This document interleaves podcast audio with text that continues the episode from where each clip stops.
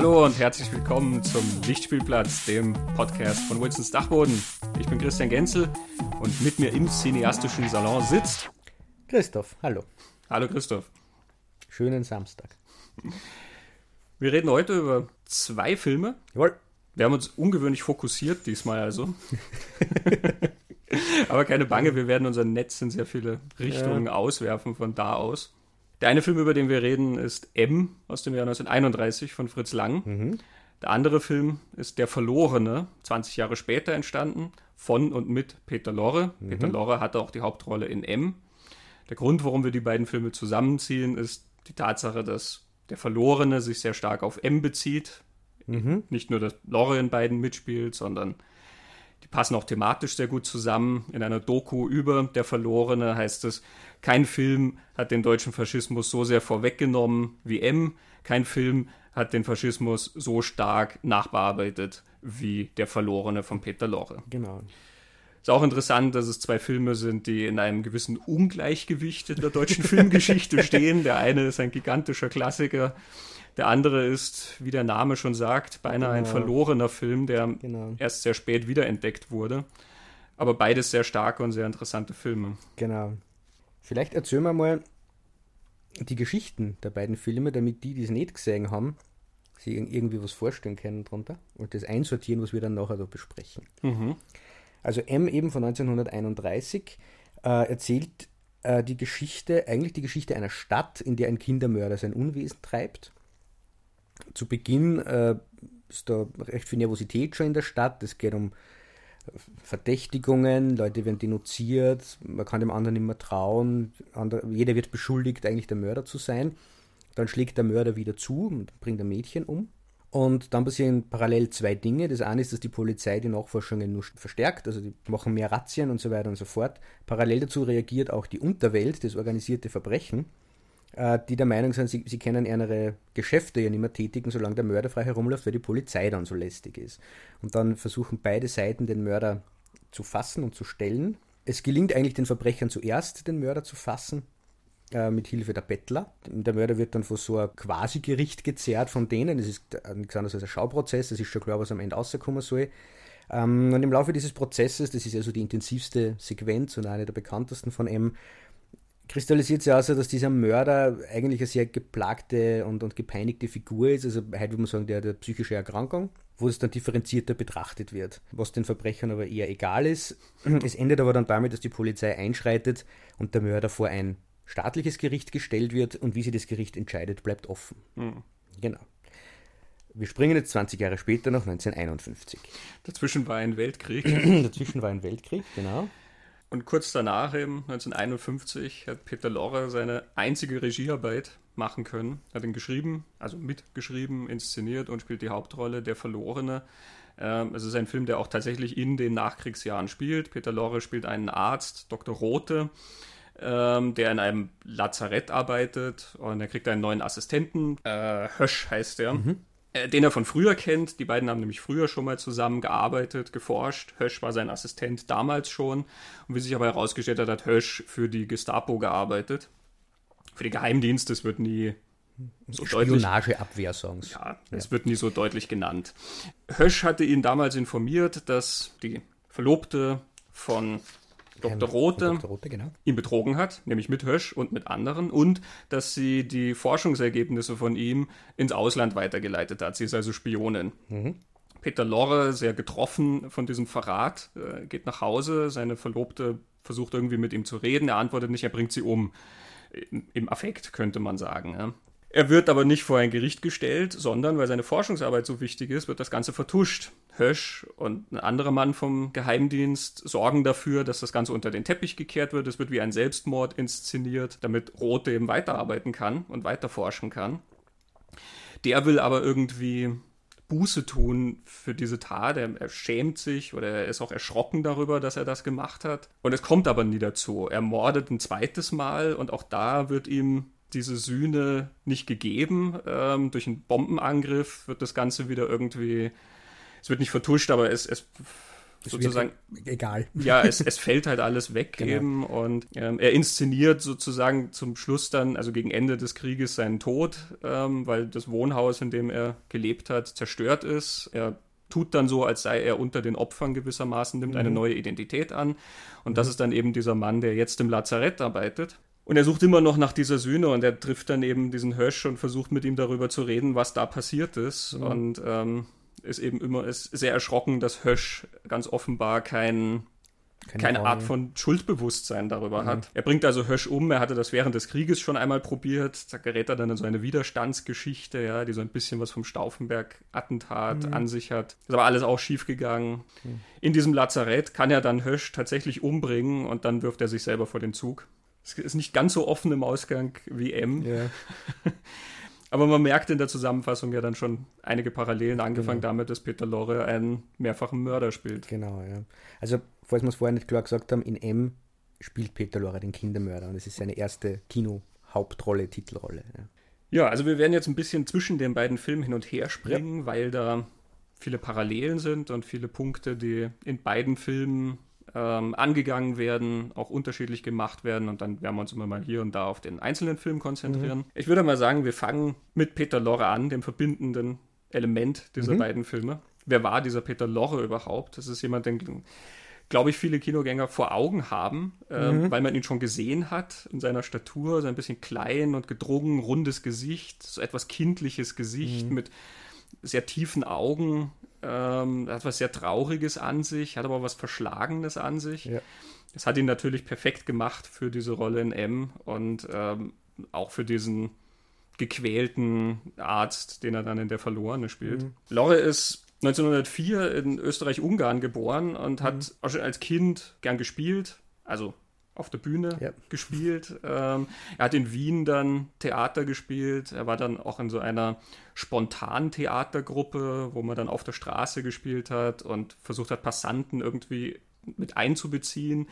Er hat bezeichnenderweise schon da auch mal die Rolle eines Mörders gespielt. Mhm. Er ist eine Zeit lang nach Zürich gegangen, wieder Wien und dann irgendwann nach Berlin. Dort in Berlin wurde er dann zum ganz großen Theaterstar. Er hat dort unter anderem mit Bertolt Brecht gearbeitet. Das war vielleicht seine wichtigste Zusammenarbeit mhm. zu dieser Zeit und hat in Bertolt Brechts Pioniere in Ingolstadt gespielt. Er stand mit Hans Moser, Marlene Dietrich mhm. auf den Bühnen. Er hat Karl Kraus, die Unüberwindlichen gespielt. Auch wieder Bertolt Brecht, Mann ist Mann. Er hat von Öden von Horvath Geschichten aus dem Wienerwald gespielt. Ja. Georg Büchner, Dantons Tod. Also ja.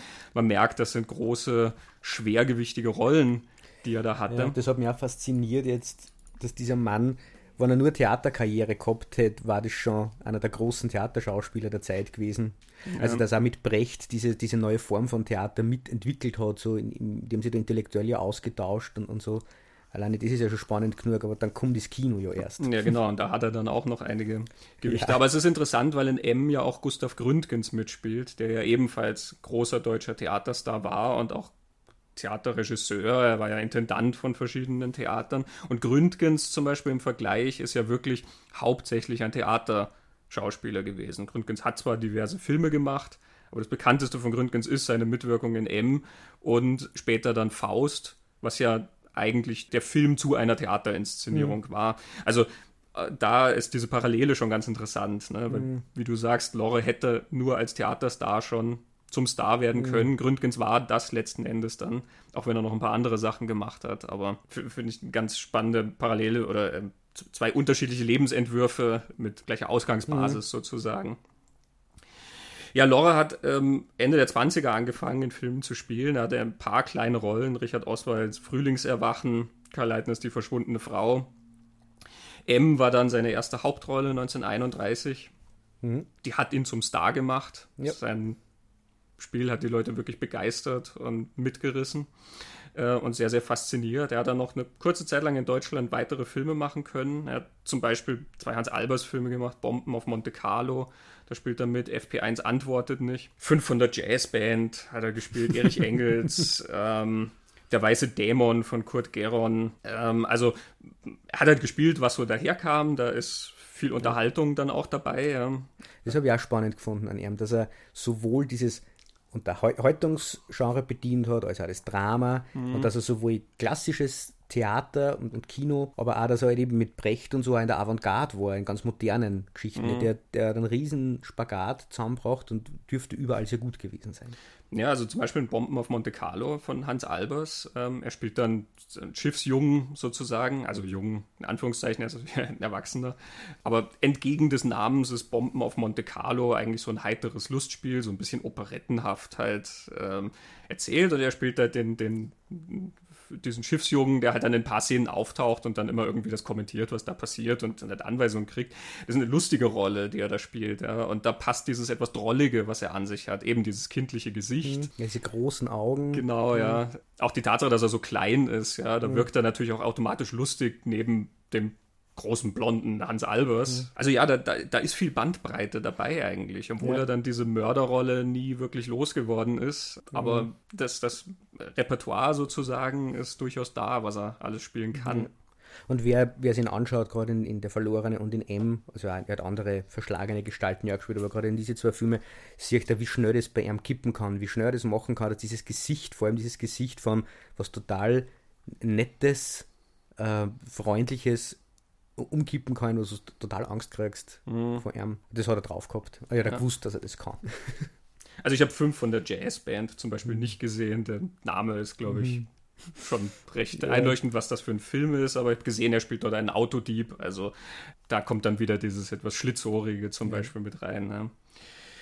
Er ist dann aber nach der Machtübernahme der Nationalsozialisten ins Ausland geflohen. Er war erst in Wien ähm, er hätte dort mhm. in Wien auch schon Bestrebungen gehabt, dass er ähm, inszeniert, dass er einen ersten Film selber inszeniert. Das wäre eine Verfilmung von Caspar Hauser gewesen. Genau, ja. Er hätte dafür dann nach Berlin zurückreisen sollen, um die Verträge zu unterzeichnen. Das war ihm aber schon nicht mehr geheuer. Er hat dann mhm. ein Telegramm abgeschickt mit den großartigen Worten: Für zwei Mörder wie Hitler und mich ist in Deutschland kein Platz. Ist dann erst nach Frankreich geflohen und dann später nach Amerika. Genau. So wie natürlich viele genau. andere Kunst- und Kulturschaffende aus Deutschland ja. dann ebenso. Diese Verbindungen, die er von damals hat, die haben ihn dann auch eine ganze Zeit lang getragen, natürlich in, in Amerika. Auch schon in Frankreich. Er hat ja mit äh, Papst dann in Frankreich, also mit äh, Georg Wilhelm Papst, From Top to Bottom gemacht, Du Haut en Bas, 1933. Alfred Hitchcock hat ihn dann genau. entdeckt. Er war in Der Mann, der zu viel wusste. Genau. Die erste Fassung, die erste, ja. 1934. Geheimagent, auch von Hitchcock. Und dann äh, Schuld und Sühne, Josef von Sternberg. Mhm. Mad Love von Karl Freund, dem ehemaligen Kameramann. Also man, man, kriegt jetzt mit viele Leute eben, die eigentlich in Europa tätig waren mhm. oder tatsächlich aus Deutschland ähm, und auch emigriert sind. Und in Amerika war er dann einige Zeit lang tatsächlich ein Star. Ähm, ein Gewaltiger. das ist dann diese Periode, glaube ich, wo auch die meisten dann irgendwas gesehen haben, mhm. wo er drin war. Ähm, man hat Casablanca gesehen ja. von Michael Curtiz, man hat die Spur des Falken vielleicht gesehen von John Huston. Mhm. Man hat die Mr. Moto-Filme gesehen. Er mhm. spielt diesen asiatischen Detektiv, so im Stil von Charlie Chan. Immerhin acht Filme, die da entstanden mhm. sind, Kriminalfilme, die sehr erfolgreich waren. Ähm, er war auch in Arsen und Spitzenhäubchen mhm. zum Beispiel von Frank Capra. Der spielte diesen Dr. Einstein, äh, der den Bruder von Cary Grant verunstaltet hat, weil er betrunken an ihm operiert hat. ja, Ende der 40er war es dann schwieriger. Es kamen die Kommunisten-Huts auf ja. in Amerika, das House of Un-American Activities. Also dieses Komitee, was von Senator McCarthy mhm. geleitet wurde, hat dann Menschen gejagt, die angeblich kommunistische Neigung mhm. oder Verbindung oder Gedanken ja. oder... Wo dann das Problem eben das war, dass alle, die zu Kriegszeiten Antifaschisten waren und gegen die Nazis tätig waren in irgendeiner Form, dann später in dieser Kommunistenverfolgung sofort in den Verdacht gekommen sind, sie könnten ja Kommunisten sein. Also mhm. da hat das dann total gekippt. Ja. Das hat mehrere getroffen. Das ist dann so eine Phase, wo eigentlich die Vertreibung sozusagen wieder beginnt. Mhm. Ähm, Bertolt Brecht zum Beispiel ist ja auch in die Staaten emigriert. Genau. Er hat dort unter anderem ähm, mit Fritz Lang am Drehbuch zu Hangman Also Die gearbeitet. Ähm, aber Brecht ist dann wieder nach Deutschland mhm. zurückgegangen. Ja, ähm, Brecht durfte ja aussagen vor dem Komitee. Das hat er, glaube ich, ein einziges Mal gemacht. Ne? Mhm, dann ähm, hat er gesagt, ich gehe. Genau, in großer Verachtung hat er dort gesprochen und ist dann weggegangen. Aber eben, es ist wieder eine zweite Vertreibung eigentlich, ja, ja wenn, wenn auch ein bisschen auf einem anderen Niveau, sage ich mal, aber da ist wieder so ein Bruch in sehr vielen Biografien ja. dann drin. Das zieht sich bei den Nazis durch, ja. ja. Dass diese, diese Zeit wirklich zu Brüchen in ganz vielen Biografien geführt hat, wo, wo Leben einfach abgeschnitten wären und danach wird versucht, irgendwie wieder auf die Füße zu kommen und nicht nur bei Künstlern, über die wir da reden, sondern bei jedem, der das erlebt hat. Also alle Biografien sind da gekappt worden. Mhm. ja Lore ist eben dann auch nach Deutschland zurückgegangen, weil die Rollenangebote in Amerika dann nicht mehr so toll waren, dank Kommunismusverdachts.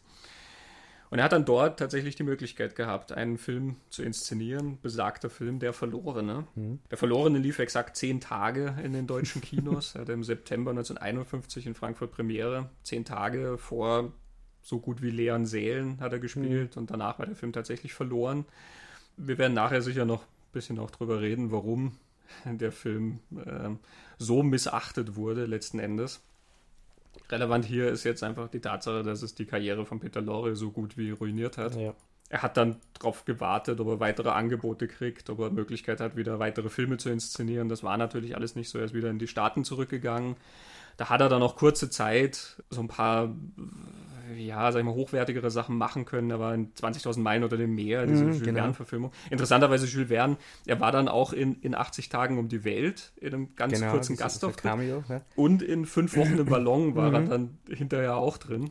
Ja, genau. ist ein, ein, ein Jules Verne-Trio mhm. letzten Endes mhm. gemacht.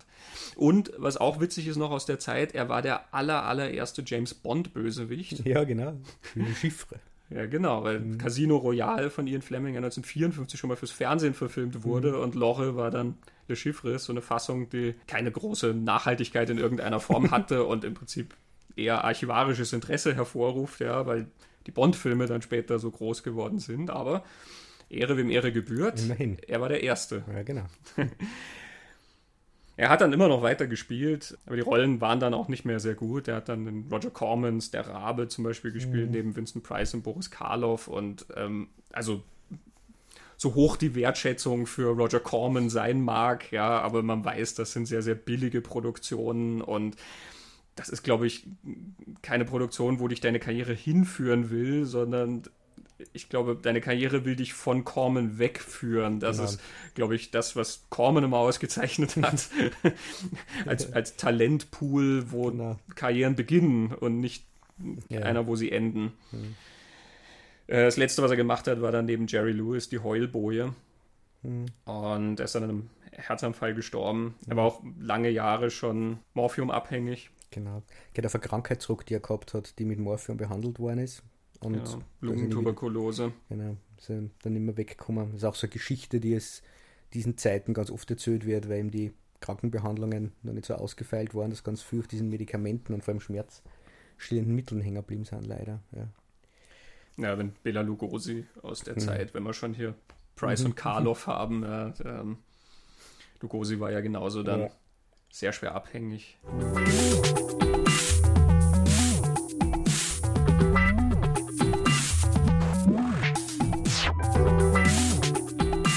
wir beginnen mit M. Gehört, über M sind mehrere Bücher geschrieben worden und tausende Dokumentationen. Das ist Filmgeschichte. Also wir werden Mut zur Lücke beweisen. Wer Sie informieren, wir werden einiges finden. In Klammern die Anmerkung, bei den großen Meisterwerken ist es ja eh so, dass sie nie abschließend behandelt werden. Mhm. Also man kann nicht die eine ja. abschließende, ähm, alles umfassende Betrachtung abliefern und danach muss nichts mhm. mehr gesagt werden, ja. sondern es ist ganz klar, dass der immer wieder auch neu genau. aufgegriffen wird. Ja. Klammer zu. Die zweite Figur rund um M, die man, glaube ich, kurz erzählen sollte oder die wir erzählen möchten, ist neben Peter Lorre, den wir gerade gehört haben, ist der Regisseur Fritz Lang, einer der wichtigsten oder vielleicht sogar der wichtigste, aber er ist sicher einer der wichtigsten und einflussreichsten deutschen Filmregisseure und wahrscheinlich auch weltweit. Fritz Lang ist in Wien geboren, 1890 und er ist 1976 in Beverly Hills gestorben. Also ist relativ alt geworden. Er hat in Wien zuerst Architektur studiert, er war der Sohn eines Architekten und hat aber dann auf die Akademie der Bildenden Künste gewechselt und ist schon in seiner Studienzeit so mit Kabarett in Verbindung gekommen und mit der Bühne. Er hat dann auch angefangen zu reisen, das ist ihm dann auch geblieben irgendwie, dass er recht viel in der Welt unterwegs war, immer wieder in seinem ganzen Leben. Das alles noch vor dem Ersten Weltkrieg.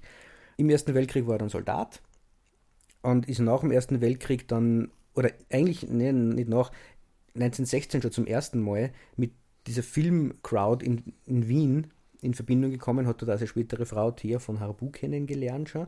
Das war deshalb, weil er verwundet worden ist. Nachbarer von der Front weg. Äh, und hat dort angefangen, Drehbücher zu schreiben. 1916. Nach dem Krieg hat er dann zum ersten Mal Theatersachen inszeniert, habe ich gefunden.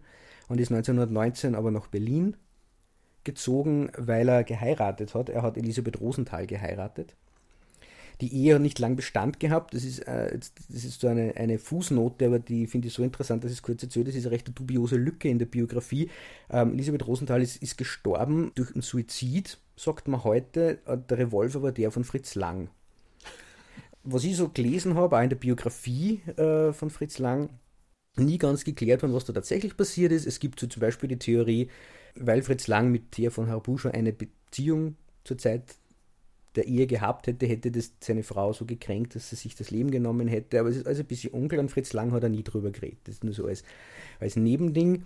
Und in Berlin hat er dann angefangen, Filme zu machen. Er hat dann auch Thea von Habu geheiratet und Thea von Habu ist äh, sehr, sehr wichtig. Die war Autorin und Drehbuchautorin und hat ganz viel mit ihm gemeinsam entwickelt. Eigentlich alle Filme von 1920, ihre genau. Heirat an, bis zu 1932. Ähm, das Testament des Dr. Dr. Mabuse, Mabuse, da war sie noch involviert, genau. Genau. Obwohl ist er schon geschieden worden oder getrennt zu dem Zeitpunkt. Nein, die Scheidung ist die Scheidung war später, Genau, war später, aber die Trennung war schon. Wenn man da jetzt aufzieht, welche Filme er als Stummfilme gemacht hat, stolpert man gleich über die, die großen Klassiker. Das erste war Die Spinnen, das ist vielleicht noch nicht so bekannt, aber er hat dann gleich mal äh, 1922 Dr. Mabuse, Teil 1 und 2 inszeniert. Der Titel war Dr. Mabuse, der Spieler. Und dann hatten, haben die noch Untertitel gehabt. Und der erste hieß Der große Spieler, ein Bild unserer Zeit. Und der zweite Teil, äh, Inferno, ein Spiel von Menschen unserer Zeit. Das finde ich deshalb interessant, weil er in M dann wieder sehr auf das eingeht, dass er eigentlich ein Zeitbild kreieren wollte mit seinen Filmen. Das taucht da bei, bei Mabuse mhm. schon auf. Und Mabuse ist so eine Figur, die hat er immer wieder mal besucht in seiner Filmografie. Mhm. Er hat überhaupt in diesen Filmen ja schon sehr viel, glaube ich, Gespür dafür, gezeigt, was gesellschaftlich passiert mhm. und auch ein großes Interesse an politischen Verhältnissen ja. gezeigt. Äh, auch Spione aus der Zeit zum Beispiel, genau. der ist nicht so genau. bekannt, ähm, aber da geht es dann auch um so einen super Schurken, der dann irgendwie ein so. geheimes die, Netzwerk im Hintergrund und so. Äh. Ja, also das, das sind Sachen, die dann natürlich eigentlich sehr deutlich vorwegnehmen, was da passiert. Mhm. Er hat dann auch noch die Nibelungen gemacht, auch zwei Teile, Siegfried und Kriemhilds Rache. Die haben dann dem Herrn Goebbels später sehr imponiert, diese beiden Filme. Das ist dann auch noch so eine nette Anekdote. Ein großer deutscher Stoff. Ja, genau. Also Fritz Lang hat sich immer sehr in der deutschen Tradition gesehen, aber halt nicht als Traditionalist, sondern als Avantgardist, so hat sich er immer selber betrachtet. Ja. Er hat ja auch der, der müde Tod gemacht, das ist auch sehr mhm. bekannt von ihm. Dieses, diese Verhandlung ähm, der Frau um das Leben ihres Geliebten mit dem Tod, mhm. was ja auch eine Literaturgeschichte dahinter hat. Ja, der mhm. Ackermann, der mit dem Tod mhm. äh, hadert und quasi mit ihm argumentiert, worum er gehen muss. Und der Tod erklärt ihm, worum er gehen muss. 1927 hat er dann den ersten großen Knüller, also waren die anderen schon keine waren, sagen wir mal. ähm, äh, er hat Metropolis gemacht. Ähm, und wenn es zwei Filme gibt, für die Fritz Lang in der Filmgeschichte steht, ist das Metropolis, der nur Stummfilm war, und daneben 1931 M. Das war sein erster Tonfilm.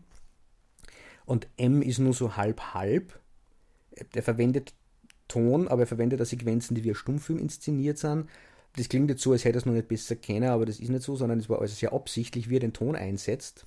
Ich glaube, da gehen wir später noch genau. ein bisschen drauf ein, wie das funktioniert mit diesen genau. Tonebenen. Das ist nämlich sehr spannend genau. in eben tatsächlich gemacht. Ja, ja. Ähm, und dann kurz danach das Testament des Dr. Mabuse, wo eben die Mabuse-Figur wieder auftaucht. Testament des Dr. Mabuse, da geht es dann auch um eine also ein Verbrecher-Superhirn, eben der Mabuse, der in der Irrenanstalt sitzt, aber der eine Herrschaft des Verbrechens aufziehen will und äh, das mittels Terror. Das war 1933 eine brennende Geschichte. Herr Goebbels hat aber notiert in seinem Tagebuch, da wird gezeigt, wie man Verbrechen begeht und deshalb muss der Film verboten werden. Und tatsächlich ist das Testament des Dr. Mabuse erst 1951 in Deutschland aufgeführt worden.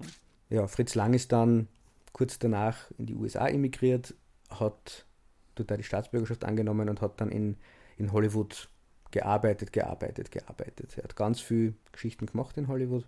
Die auch teilweise diese Themen, die er davor genau. hat, da mit aufgegriffen haben wieder. Mhm. Also Fury zum Beispiel, mhm. Blinde Wut, geht es auch um Lynchjustiz, mhm. äh, ist auch ein ganz, ganz brennender Film eigentlich, ja. um, um ein sehr relevantes Thema. Er ist 1956 dann nach Deutschland zurückgekehrt, hat dann in Deutschland nur Filme inszenieren können. Das Indische Grabmal ist, glaube ich, eins davon, oder? Mhm, und der Tiger von Eschnapur, die gehören beide zusammen und basieren auf äh, einem Drehbuch, das er noch 1920 mit Thea von Harbo geschrieben mhm. hatte. Und den dritten Mabuse-Film, den er dann noch gemacht hat, äh, Die Tausend Augen des Dr. Mabuse. Mhm. Genau. Er ist dann wieder zurück nach Amerika, ist dort dann auch gestorben. Das Tragische, wie, wie immer man das nennen will, ist, dass Fritz Lang gegen Ende seines Lebens schon fast blind war. Mhm. Ähm, er hat sich selber als Augenmensch bezeichnet. Da gibt es also ein Zitat, die, die Biografie von, äh, von Norbert Grob heißt Fritz Lang, ich bin ein Augenmensch. Das ist ein Zitat von Fritz mhm. Lang über sich selbst, aber er hat, und der, der große Regisseur, der mit mit Bildern so viel erzählt hat und gar nicht so viel mit Text und mit Dialog, hat am Ende seines Lebens fast nichts mehr gesehen. Er hat also eine Augenklappe dann gehabt und so. Also man merkt, da ist eine Menge Filmgeschichte dran ja. und ich bin mir sicher, wir werden uns über den stolpern wir wieder. Den einen oder anderen Film mhm. aus diesem Övre auch nochmal gezielter widmen, wenn nicht gar dem Gesamtwerk mal. Mhm. Das wäre mal wieder was für eine schöne, äh. umfassende Folge. so vier Stunden oder so. Aber wir konzentrieren uns auf M. Auf M, genau. Der erste Tonfilm, den er gemacht den hat. Den er gemacht hat, genau. Also wie schon gesagt, M erzählt eigentlich die Geschichte einer Verbrechensverfolgung. Es gibt keine, keine, Hauptfigur, es gibt eine Titelfigur, aber es gibt keine Hauptfigur. Fritz Lang sagt irgendwo, die Idee von, von M war so, dass es wie ein Lichtkegel funktioniert, dass man gewisse Segmente in der Gesellschaft, die er einfangen wollte, einfach ins Licht stellt. Mhm. Ja. Ich finde, bei M dann recht spannend, was er mit dem Ton nämlich macht, ist, die, die ganze Atmosphäre von dem ist entweder die Stille oder es ist so ganz ein nervöses Schrecken, eine Gereiztheit. Mhm. Die Leute schreien sie an oder beschimpfen sie oder es wird gekeift.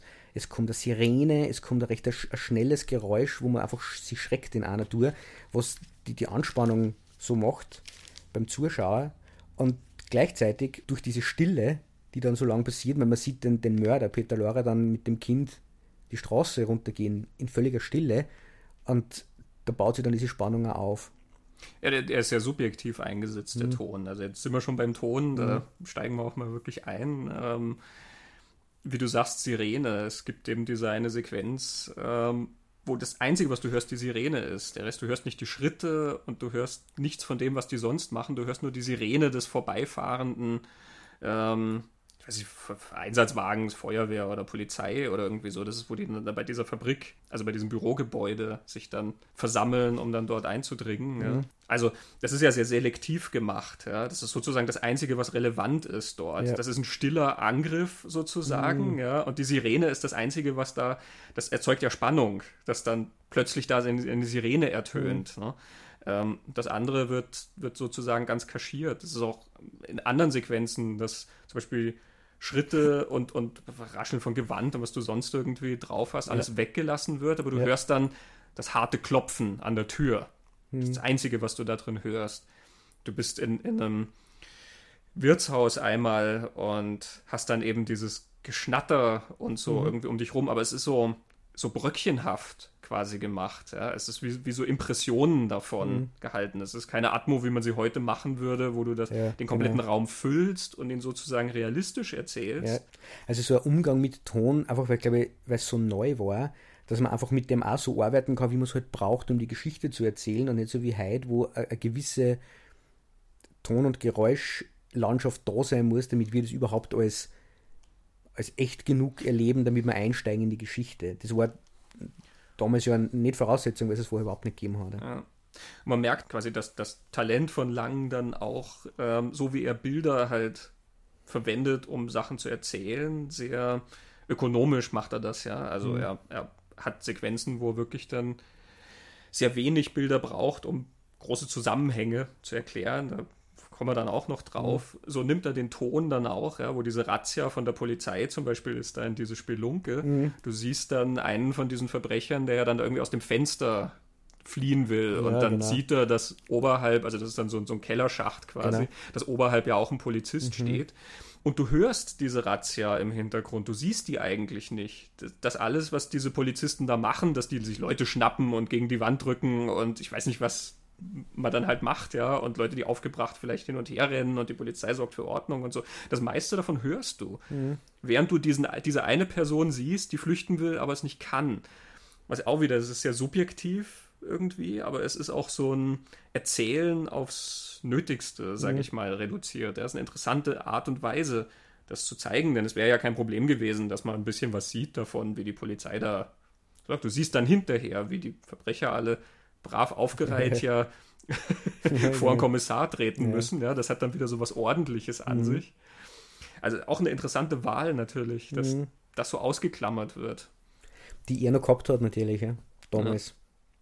Wo man sich heute mit so einer Ästhetik da keine Chance mehr. Ja. Die Möglichkeiten hat er halt gehabt, was ich dann spannend finde, dass, mhm. er da, dass er diese neue Erfindung so angeht. Er hat ja auch das so gemacht, dass er ähm, also eine ganz bekannte Sequenz aus M ist ja, wie die Polizei plant, wie machen wir jetzt unser Vorgehen, um den Mörder zu fassen. Und parallel findet ein Meeting der Verbrechensoberhäupter quasi statt, äh, die abplanen, wie machen wir den jetzt dingfest. Und er schneidet das ja nebeneinander und lässt den Ton von einem Bild ins andere über den Schnitt drüber lappen und geht dann im Laufe der Zeit so weit, dass der Kommissar einen Satz beginnt, den dann der Verbrechenschef zu Ende führt. Mhm. Also was er damit erzeugen will, ist relativ klar, also welchen Spiegel er da. Aber damit entsteht so eine Geschwindigkeit. Also heute ist ja das eh bekannt, dass man den Ton über den Schnitt drüber ziehen kann. Mhm. Ähm, aber er hat das auch als, als erstes oder einer der ersten gemacht. Also generell eine spannende Zeit, dieses Anfang der 30er dort. Ich meine, der Tonfilm ist Ende der 20er aufgekommen, ne? The Jazz Singer, ich glaube 28 war der. Ähm, aber diese paar Jahre, wo das noch neu war mit dem mhm. Ton, da merkt man dann auch wirklich diese Erforschung einer neuen künstlerischen Möglichkeit ja. gewissermaßen. Ja? Also ähm, du hast ja dann auch in anderen Filmen, zum Beispiel Westfront 1918 von Papst, sind dann wirklich so Sequenzen, wo du dann Leute auf der Bühne siehst, die dann so ein Programm machen, ja, ein Clown, die dann so ein Musikprogramm machen und so weiter. Ähm, wo, glaube ich, dahinter steckt so eine Faszination, das jetzt zeigen zu können und diese Klangebene plötzlich erzählen zu können, die da reinkommt. Du hast in dem Film dann auch immer dieses ohrenbetäubende, das Dröhnen von den Panzern und so weiter, ja. Also was, wo es, glaube ich, wirklich darum geht, dass du das spüren sollst, was da passiert. Umgekehrt hast du in diesen Filmen zum Beispiel keine Musik. Das, das gab es ja noch nicht. Also mhm. interessanterweise gab es ja Musik vorher beim Stummfilm, nämlich dadurch, dass ein Musiker den Film begleitet hat mhm. im Kino, ähm, wo dann der Tonfilm aufkam, hatten die noch keinen Score. Sie hatten teilweise etwas auf dem Vorspann, ähm, aber M zum Beispiel hat ja auch keinen Score. Genau. Dracula der äh, erste und Frankenstein der erste, die haben auch keinen Score. Das ist mhm. alles ganz trocken und nüchtern sozusagen erzählt und die Klangebene spielt sich nur über diese verschiedenen Geräusche mhm. und die Stimmen ab. Und mit M hat ja auch dann Fritz Lang eine ganz eindringliche Stimme, nämlich die von Peter Lorre, die dann mhm. natürlich erst irgendwann später wirklich zum Tragen kommt, weil er am Anfang nicht sehr viel zu sehen ist. Ähm, aber die dann so eine markante Stimme ist, dass man Peter Lorre dann auch wirklich durch seine Karriere hinweg immer an dieser sehr, sehr intensiven und, und ähm, sehr charakteristischen Stimme mhm. erkannt hat. Ja.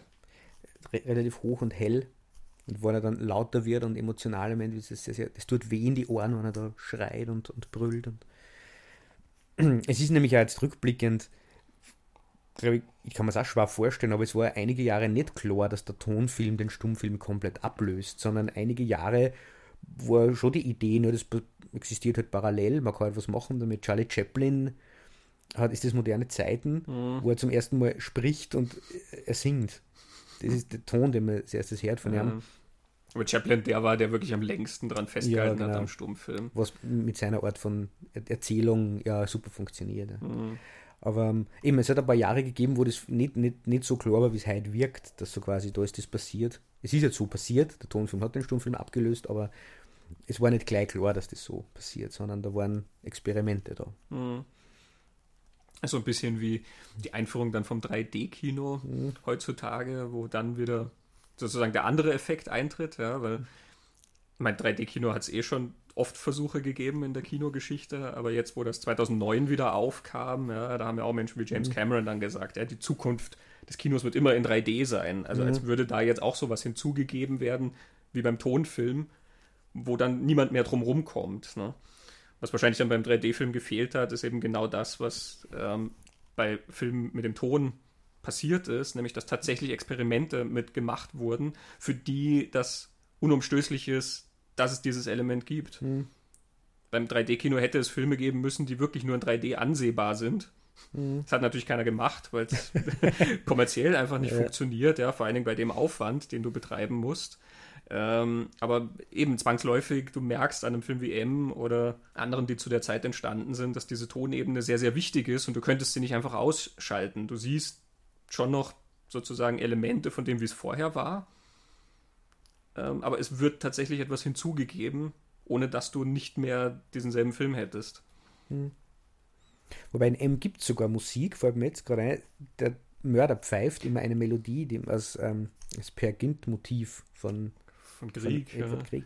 Der, in ähm, der Halle des Bergkönigs. Genau. Und damit kündigt dieser immer wieder an und es überführt ihn dann im Endeffekt da, weil es ist ein, ein blinder Luftballonverkäufer, mhm. der sich an die Stimme und an dieses Lied erinnert, das da gepfiffen wird und so erkennt er dann wieder und kann ihn identifizieren. Ähm, das Pfeifen ist übrigens Fritz Lang selber.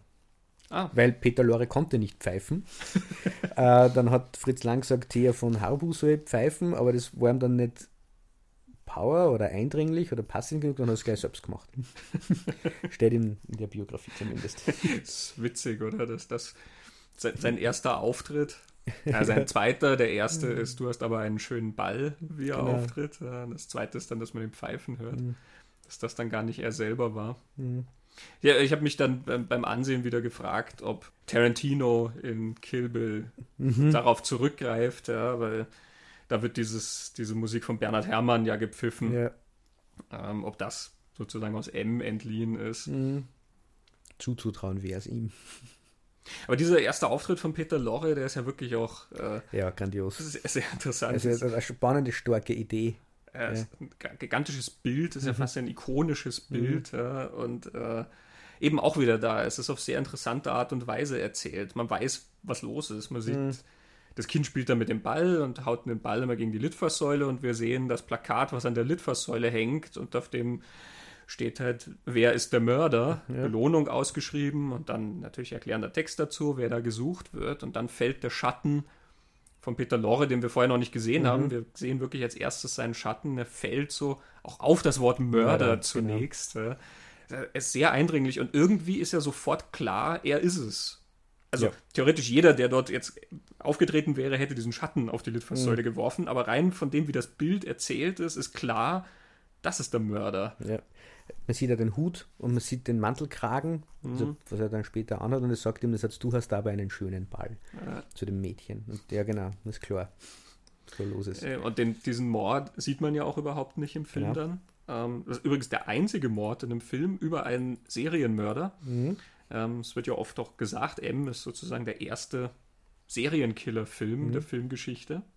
Ähm, er hat ja auch schon, ich weiß nicht, was gesagt wird, acht Mädchen oder so auf dem Gewissen. Ja, sie werden nachher dann Bilder werden gesagt. Genau, nachher ja, also er hat auf jeden Fall schon mehrere, natürlich, ja. weil sonst wäre ja auch kein Plakat, genau. auf dem er gesucht wird. Ja. Ähm, es passiert aber tatsächlich nur dieser eine Mord dann im Film und der passiert offscreen. Er wird dann auch dadurch gezeigt, dass dieser Ball da liegt mhm. und man sieht, dass den Teller im Haus von der Mutter, also die dann den. Genau, der Platz bleibt leer. Die, die den Esstisch quasi gedeckt hat, ja, der Platz bleibt leer und dann siehst du diesen Ballon, den das Mädchen hatte, mhm. was dann so hochfliegt und bei den Stromleitungen ja, genau. irgendwo sich verhakt. Mhm. Ja, auch ein starkes Bild ja. natürlich. Dieses Kindliche, was da sozusagen zur Gefahr hochsteigt, mhm. ne, des, des, des, Stroms.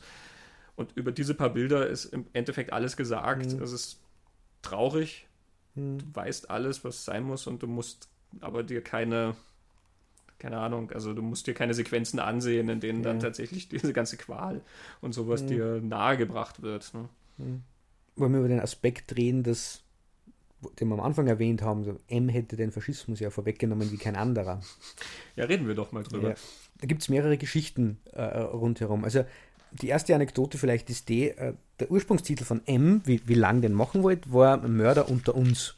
So hat der Titel gelautet. Äh, dann wollte er den Film produzieren und dann war es irgendwie schwierig in Berlin oder irgendwo äh, Locations finden, wo es dran können. Das ist einfach nicht gegangen und sie waren verwundert. Und dann ist er irgendwann einmal so gesteckt worden, nebenbei, naja, der Titel, da haben alle die Idee, es könnte um die Nazis gehen. Und mit denen wollen wir uns aber nicht anlegen, mit dieser Gruppe.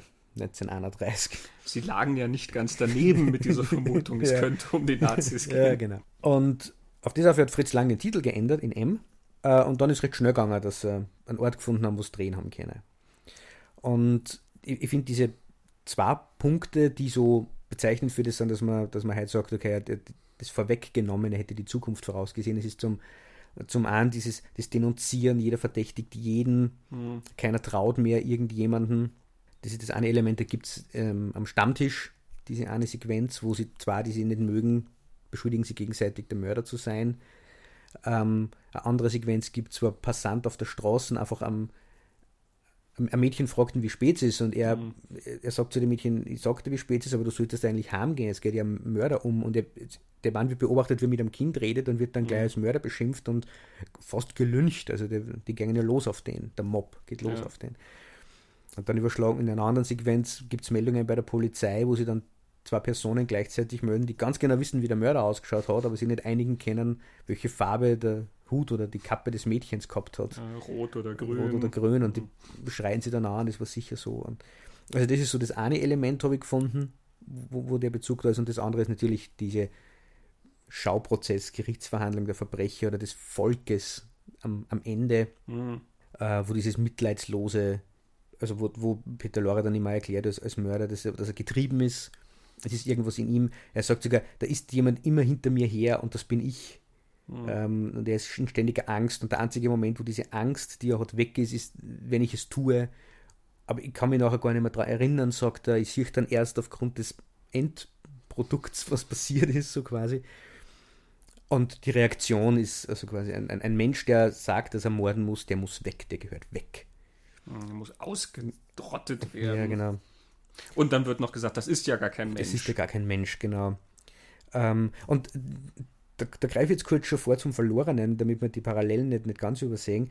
Dieser Satz, der muss weg, dieses endgültige, Schlussstrichziehen, mhm. alles muss weg, weg, weg. Äh, es gibt äh, in, in der, im Verlorenen dann diese, dieser Moment, wo dem, dem Dr. Rother ja gesagt wird, ihre Verlobte ist ja, ist ja Spionin und so. Und dann sagt ihm der Gestapo-Mann, ganz einfach Schluss machen, Schluss machen, ganz einfach mhm. Schluss machen. Und es ist klar, dass er nicht nur Beziehung Schluss machen mahnt, sondern also dieses endgültige, mitleidslose, mhm. dieses Menschen weg, weg, weg. Das ist in beiden drin, wobei der eine eben Jahre zuvor schon irgendwie das gemerkt hat. Ja. Und ich habe hab ein Zitat von, von Fritz Lang, er ist dann danach gefragt worden, ob er quasi die Zukunft vorausgesehen hat, wie er das gemacht hat äh, in einem Interview, oder was er dazu zu sagen hat, und er sagt, bewusst war es mir bestimmt nicht, als ich M machte, dass eine Atmosphäre der Angst, Unruhe, Unsicherheit, Hysterie das ganze deutsche Volk damals bedrohte. Ich schilderte eben einfach Menschen der damaligen Zeit. Von meinem Standpunkt, dem Standpunkt eines Filmschaffenden, zeigte ich nur die Menschen dieser Zeit, ohne mir klar zu werden, was die nächsten Jahre bringen werden.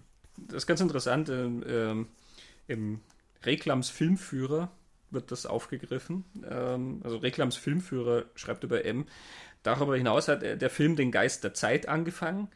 Angst, Terror, unheimliche Bedrohung, wobei die Bevölkerung zum passiven Opfer wird, während Mörder, Verbrechersyndikat und Polizei die Partie gleichsam unter sich ausmachen. Anmerkung meinerseits jetzt, ähm, sehe ich nicht so. Die Bevölkerung ist nicht passives Opfer drin, sondern die Bevölkerung ist ja sehr aktiv da drin, ja. wie wir an diesen Sequenzen sehen, ja. wo sie sich beschuldigen und ja. einen, einen, unschuldigen Mann fast lynchen. Ja. Aber das nur als Einschub. Weiter aus Reklams Filmführer. Fritz Lang hat diesen Akzent möglicherweise nicht einmal gesehen. Er meint, der Tenor des Films ist aber nicht die Verurteilung des Mörders, sondern die Warnung an die Mütter. Man muss halt besser aufpassen auf die Kleinen. Dieser menschliche Akzent lag meiner damaligen Frau, der Schriftstellerin Thea von Harbu, besonders am Herzen. Mhm. Er bezieht sich da auf den allerletzten Satz des Films, ja, wo dann die Mütter noch sitzen und sagen, man muss halt auf die Kinder ja. besser aufpassen, ja. letzten Endes. Mhm. Aber interessant, ne, dass hier auch gesagt wird, er hat diesen Aspekt möglicherweise selber gar nicht so gesehen. Und ähm, das, was du jetzt gelesen hast, ist ja auch, deutet darauf hin, dass das mehr so ein eine Gefühlssache war, offensichtlich, die er aufgegriffen hat und ja. das vielleicht gar nicht so deutlich macht, was dann auch eine Erklärung dafür sein kann, dass es ja nicht so als eins zu eins Allegorie für irgendwas gelesen genau. werden kann. Denn dann wäre es ja kein Mörder, um den es geht, sondern dann hättest du das ja viel klarer und verschärfender machen können, dass es tatsächlich um einen Unschuldigen geht, der mhm. umgebracht wird von dem Mob. Ja. ja. Aber hier ist es, ist es ne, wird natürlich auch dadurch interessanter, dass es viel mhm. ambivalenter ist. Ja. Du hast Mitleid mit einem Mörder letzten Endes. Ja, er hat ja so einen Proforma-Anwalt, der dafür plädiert, der Mann gehört in ein Krankenhaus. Mhm. Ja. Er leidet. Er sagt euch, ich will es nicht tun, aber ich muss, so genau. sagt Peter Lorre das. Ja. Genau, und die, die, das Argument ist ja dann auch, diese Verbrecher, die ihn da vor Gericht stellen, haben sozusagen die Wahl. Also, ja, das sind Safe-Knacker und Räuber und ich weiß nicht was. Stimmt, ja. die, die, könnten sich ja entscheiden, dafür es nicht zu tun. Peter mhm. Lorre sagt ihm doch so, wer seid ihr denn? Genau. Ihr könntet es genauso gut lassen. Genau. Äh, aber ich, ich muss es tun. Mhm. Also auch da eine, eine, ganz interessante Parallele, ne? sozusagen ja. die Verbrecher, die sich ja sozusagen als Berufsverbrecher bezeichnen, die dann auch ja davon reden, dass das ihre Ehre ankratzt, mhm. ja, was dieser Mann macht. Ähm, und dass sie nicht mehr ungestört ihren Geschäften nachgehen ja, können. Genau. als, als, wäre das ein Berufsverbrecher, ja. ja. die dann eben sich über ihn erheben, der aber eigentlich viel weniger dafür kann, letzten Endes. Es ist natürlich sehr schrecklich, was er macht, aber stimmt mhm. natürlich. Man müsste ihm eigentlich helfen und die anderen verurteilen, die die Wahl haben. Mhm. Und ich finde dann bei Fritz Lang immer spannend, Zumal, dass er sie im Nachhinein, ja, wenn er nach dem Krieg interviewt wird zu diesem Film, er hätte es leicht machen können und sich hinstellen können als der große Prophet, aber das macht er nicht, mhm. weil es ihm, glaube ich, immer um was anderes gegangen ist. Wir haben vorher schon gesagt, im ersten Dr. Mabuse-Film, der aus die 20er Jahre ist, der schon diesen Untertitel hat, Menschen unserer Zeit, ein Bild unserer Zeit. Er war, glaube ich, immer so ein scharfer Beobachter und das hat er keiner. Mhm. Um zu zeigen, was spült sich denn gerade ab. Und wo wir dann wieder bei, bei dem sind, in den 20er Jahren hat er gewisse Elemente von, von, von Terror schon drin. Und er hat es dann 1931 nur mal, also so vor wegen, das hat keiner gewusst. Äh, keiner will sich mit den Nazis anlegen. Peter Loren nennt Hitler 1933 einen Mörder.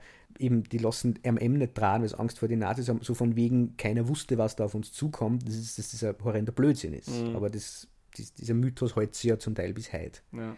Und dann gibt es auch noch was anderes, was auch interessant ist, dass nämlich als nächsten Film er das Testament des Dr. Mabuse gemacht hat, das nur viel stärkere Hinweise auf die Nazis hat und wo er sogar gesagt hat, er hat gewisse Parolen der Nazis einfach übernommen und ins Drehbuch eingeschrieben. Obwohl er da auch sagt, äh, es soll kein Film über die Nazis sein, sondern es geht ihm schon was anderes auch, eben die Herrschaft des Verbrechens und so. Aber da gibt er zumindest zu, dass dieser direkte Einfluss war, während er bei M sagt, es ist ihm eigentlich um was anderes gegangen. Mhm. Ähm, bei M ist im Hintergrund auch, dass er darauf bestanden hat, dass dieses ja faktischer, echter Film ist. Also dieses Based on a True Story ist ja bei MA so. Er mhm. hat ganz viele Fakten über echte Morde recherchiert. Er hat ganz viel recherchiert über wie Polizeiarbeit funktioniert. Da gibt es ja Sequenzen, wo ganz genau erklärt wird, wie die Polizei vorgeht. Das dürfte ihn auch fasziniert haben. Und er hat darauf bestanden, dass das nicht erfunden ist, sondern dass alles echte Fakten sind. Wo heute beim Based on a True Story dort steht, ja sich jeder bemüht zu sagen, ja, es ist angelehnt an die Wirklichkeit, aber es ist natürlich fiktionalisiert. Lang hat gesagt, es ist keine bestimmte Person gemeint, sagt, es gibt ja verschiedene echte Mörder, wo gesagt wird, das war eine Vorlage da hat er sich immer dagegen verwehrt zu sagen, es geht genau um den. Mhm. Aber er hat darauf bestanden, das, was ich da habe, ist tatsächlich, das ist echt, das habe ich recherchiert, das sind recherchierte Fakten. Ja, man merkt im Film auch eine ganz große, ganz großen Fokus an auf diese ganzen Prozesse. Ja, total. Wie du sagst, diese Polizeiarbeit, aber auch zum Beispiel, wie die Ganoven dann dieses Suchen. Bürogebäude ja. stürmen, wo sie Peter Lorre hineingedrängt haben, mhm. der sich dann dort irgendwo versteckt und wo du ganz genau mitkriegst, ja, wie schalten sie die Alarmanlage aus und wo stellen sie wen ab zum Aufpassen mhm. und dann welches Gerät schaffen die an ja. und so. Du kriegst auch, auch umgekehrt, Peter Lorre ist ja dann da am, am Dachboden eingesperrt, weil der Wachmann mhm. die Tür zugesperrt hat, der nicht wusste, dass er da drin ist, ja, und dann versucht er da aus diesem Nagel den er da rauszieht, irgendwie so einen Dietrich zu machen. Und du mhm. siehst das auch sehr detailliert, wie er dann mit dem mit seinem abgebrochenen Messer sozusagen versucht, diesen Nagel zu verbiegen und da drin zu arbeiten in dem Schloss und so. Also äh, sehr, sehr detailliert, mhm. diese ganzen Sachen. Und das finde ich auch so eine, einfach eine, eine, filmische Vorwegnahme von so Prinzipien, die dann später mhm. aufgekommen sind. Du siehst dann in vielen, also zum Beispiel beim, beim neorealistischen Film und so, wo du dann sehr viele solche Sequenzen oft hast, wo einfach dabei zugesehen wird, wie jemand etwas macht. Wie, wie laufen bestimmte Prozesse ab? Mhm. wie, wie backt jemand Brot oder so, mhm. wird ja dann manchmal gezeigt. Mhm. Dieser Zusammenhang noch, ähm, um davon noch nicht ganz wegzugehen, mhm. ähm, der ist ja aber auch sehr stark da drin in der Sequenz, die wir schon gesagt haben, nämlich diese Gleichschaltung von Polizei und Unterwelt. Ja. Dass die da eben beide dasselbe machen sozusagen mhm. und ja auch suggeriert wird. Du erkennst an manchen Bildern ja auch gar nicht mal jetzt, wo du bist. Die hocken es beide bisschen, okay? in ja. diesen vernebelten Räumen. Zugeraucht von den dicken Zigarren, die sie alle rauchen. Ja. Sie äh, agieren beide gleich, ja, mhm. und du musst es dann immer mal wieder zuordnen. We mhm. Wem schaust du jetzt da eigentlich zu, ja? Also es ist diese so eine Auflösung zwischen Polizei und Verbrecher. Dieser Chefverbrecher, der Anführer, der tritt ja nachher sogar in der Uniform auf. Der hat mhm. sich dann diese Polizistenuniform genau. angezogen gezogen. Da wird ja also noch viel stärker suggeriert, dass die jetzt das übernehmen. Die Polizei mhm. ist ja auch recht ineffektiv in dem Film. Die reißen ja nicht wahnsinnig viel. Sie können dann zwar die Wohnung von Lore ausfindig machen durch genau. ihre Recherchearbeit, aber sie sind ja sozusagen zu spät, mhm. weil er dann zeitgleich schon von der Unterwelt geschnappt wird. Und sie können ja dann auch nur durch diesen einen Typ, den sie sich noch geschnappt haben, mhm. da von dem Raubüberfall. Ja, die haben dann vergessen. Die Verbrecher haben dann vergessen. Aus dem Haus. pressen sie ja dann so ein Geständnis genau. raus, wo Lore untergebracht mhm. ist, ja, was sie ja mit einem Trick machen, der eigentlich nicht ganz sauber ist, weil sie genau. erzählen genau. ihm, dass jemand gestorben ist bei dem Überfall, mhm. um ihm einen Mord anhängen zu können, genau. Ähm, Vor dem fürchtet sie der. Also auch da ist wieder so eine, mhm. so eine Verwischung dieser Grenzen zwischen Polizei und Unterwelt, finde ich, sehr deutlich spürbar. Und dann findet dieses Tribunal in einer alten Fabrik statt, die pleite gegangen ist. Ja, also, also quasi ein Relikt von der ganzen Depression von, mhm. von, vom wirtschaftlichen Zusammenbruch. Ja. Mhm. Dort findet dann dieses Tribunal statt, was, was mhm. äh, abgehalten wird. Ja. Dort ist sozusagen die Stimme des Volkes dann drin, mhm. ja, im, im, in der kaputten Fabrik. Ähm, Helmut Karasek schreibt in seinem Buch Mein Kino auch über M. Das ist so eine Sammlung von Essays, wo er halt über seine Lieblingsfilme schreibt. Das sind hauptsächlich große Klassiker der Filmgeschichte. Er schreibt oft sehr interessante, oft auch sehr persönliche Sachen dann über diese Filme. Helmut Garasek kennt man ja aus dem literarischen Quartett. Er war der, der äh, nicht Reich Ranitzky war. Hat auch nie seiner Meinung.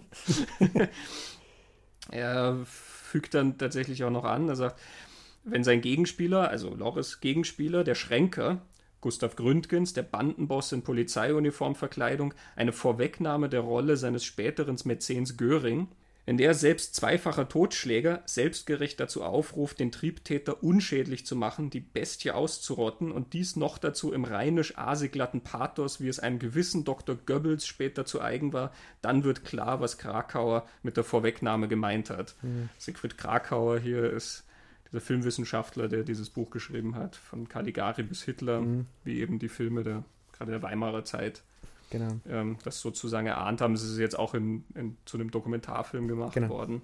Mhm. Ähm, also Karasek verweist ja hier sogar sehr gezielt auf Göring und Goebbels, ja, was man wieder sagen kann, das ist sicherlich keine gezielte Na, Vorwegnahme, aber vielleicht so eine geahnte, ja, nee. weil einfach dieser Ton in der Luft lag. Ja, die Polizei sind die Verbrecher. Also diese Gleichsetzung ist gewaltig eigentlich, ja, wenn man weiß, ja. was nachher gekommen ist. Und ich wirklich im ersten Moment, wie, wie der Verbrecherboss da auftritt, zweimal hinschauen müssen, hat der SS-Uniform an, wenn man ein bisschen schon so geeicht ist auf dieser Ledermantel, den er hat. Und was noch reinkommt, und das hängt dann mit dem Titel zusammen, das ist ja fast ein glücklicher Unfall, dass er diesen Originaltitel nicht machen konnte mein M ist natürlich auch ein schöner, ikonischer mhm. Name für so einen Film. Ja? Einfach nur ein Buchstabe. Das M steht ja für Mörder. Ja. Und im Film ist es ja dann so aufgelöst, dass nachdem Peter Lorre gefunden wird von diesen Bettlern, die da halt über die Stadt verteilt mhm. sind, ein falscher Blinder erkennt ihn ja. Mhm. Ähm, und er zeichnet sich dann auf die Hand mit Kreide diesen Buchstaben M und geht zu ihm hin und klopft ihm quasi so auf die Schulter, ja. während er ausrutscht und dann trägt Peter Lorre dieses Zeichen M genau. mit sich herum. Ja. Das ist natürlich auch eine Vorwegnahme, die ja. lang nicht wissen konnte, aber wenn du weißt, was kommt, ist natürlich das mhm. Zeichen, mhm. das Erkennungszeichen, was ja. du tragen musst, damit dich dieser Mob findet. Mhm. Ähm, das hat schon eine sehr unheimliche Komponente dann eigentlich an sich. Ne? Das, das ist wie der Judenstern letzten Endes. Ja, bevor wir übergehen zum Verlorenen 20 Jahre später eine kleine Geschichte um Peter Lorre und einen Fan von Peter Lorre. Da geht es um, um eine Frau, die sich Peter Lorre dann genähert hat, ihr großer Fan von Lorre und aus seiner Darstellung in dem Film war und die recht geschwärmt hat und welchen tiefen Eindruck dieser Kindermörder, diese Spukgestalt dieses Mörders auf sie gemacht hat. Und Laura hat versucht, diese Frau loszuwerden, die war mir irgendwie eigenartig und, und so zudringlich und das hat ihm nicht gefallen. Und er hat dann zu ihr gesagt, hat es Ihnen wirklich so gefallen, gnädige Frau? Dann schicken Sie mir doch morgen Ihr Töchterl. Und dann ist die gegangen.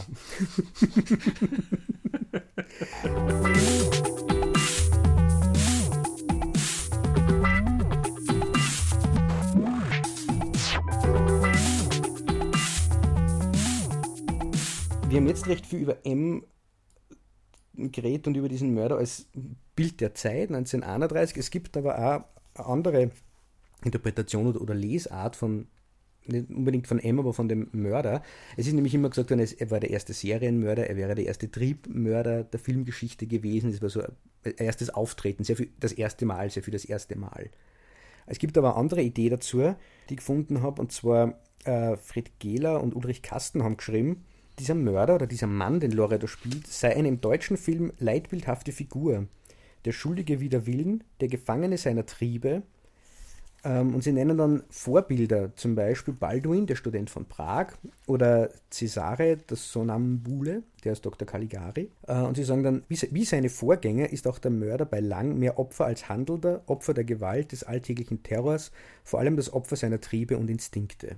Und ich finde, dass das auch ganz gut zum Verlorenen irgendwie passt, mhm. in gewisser Form. Und diese Idee, dass das ein, ein Motiv ist, das offensichtlich in, im deutschen Kino und im deutschen Film, vielleicht da in der Zeit, man konnte sogar weit in unsere Zeit überlegen, nur das dauert vielleicht jetzt zu lang, aber gerade in dieser Zeit offenbar immer wieder auftaucht. Hm. Ja, dann springen wir mal zum Verlorenen. Genau. Peter Lorres erster und einziger Regiearbeit. Vielleicht um ein bisschen Kontext zu geben, 1951, das ist ja noch sehr nah am Krieg dran, mhm. das Entstehungsjahr. Und er ist trotzdem damit so einer der letzten Nachkriegsfilme, äh, einer der letzten Filme, die so zu diesem deutschen Nachkriegskino gerechnet wurden. Mhm. Denn in den 50ern wurde der deutsche Film ja sehr stark dann vom Heimatfilm bestimmt.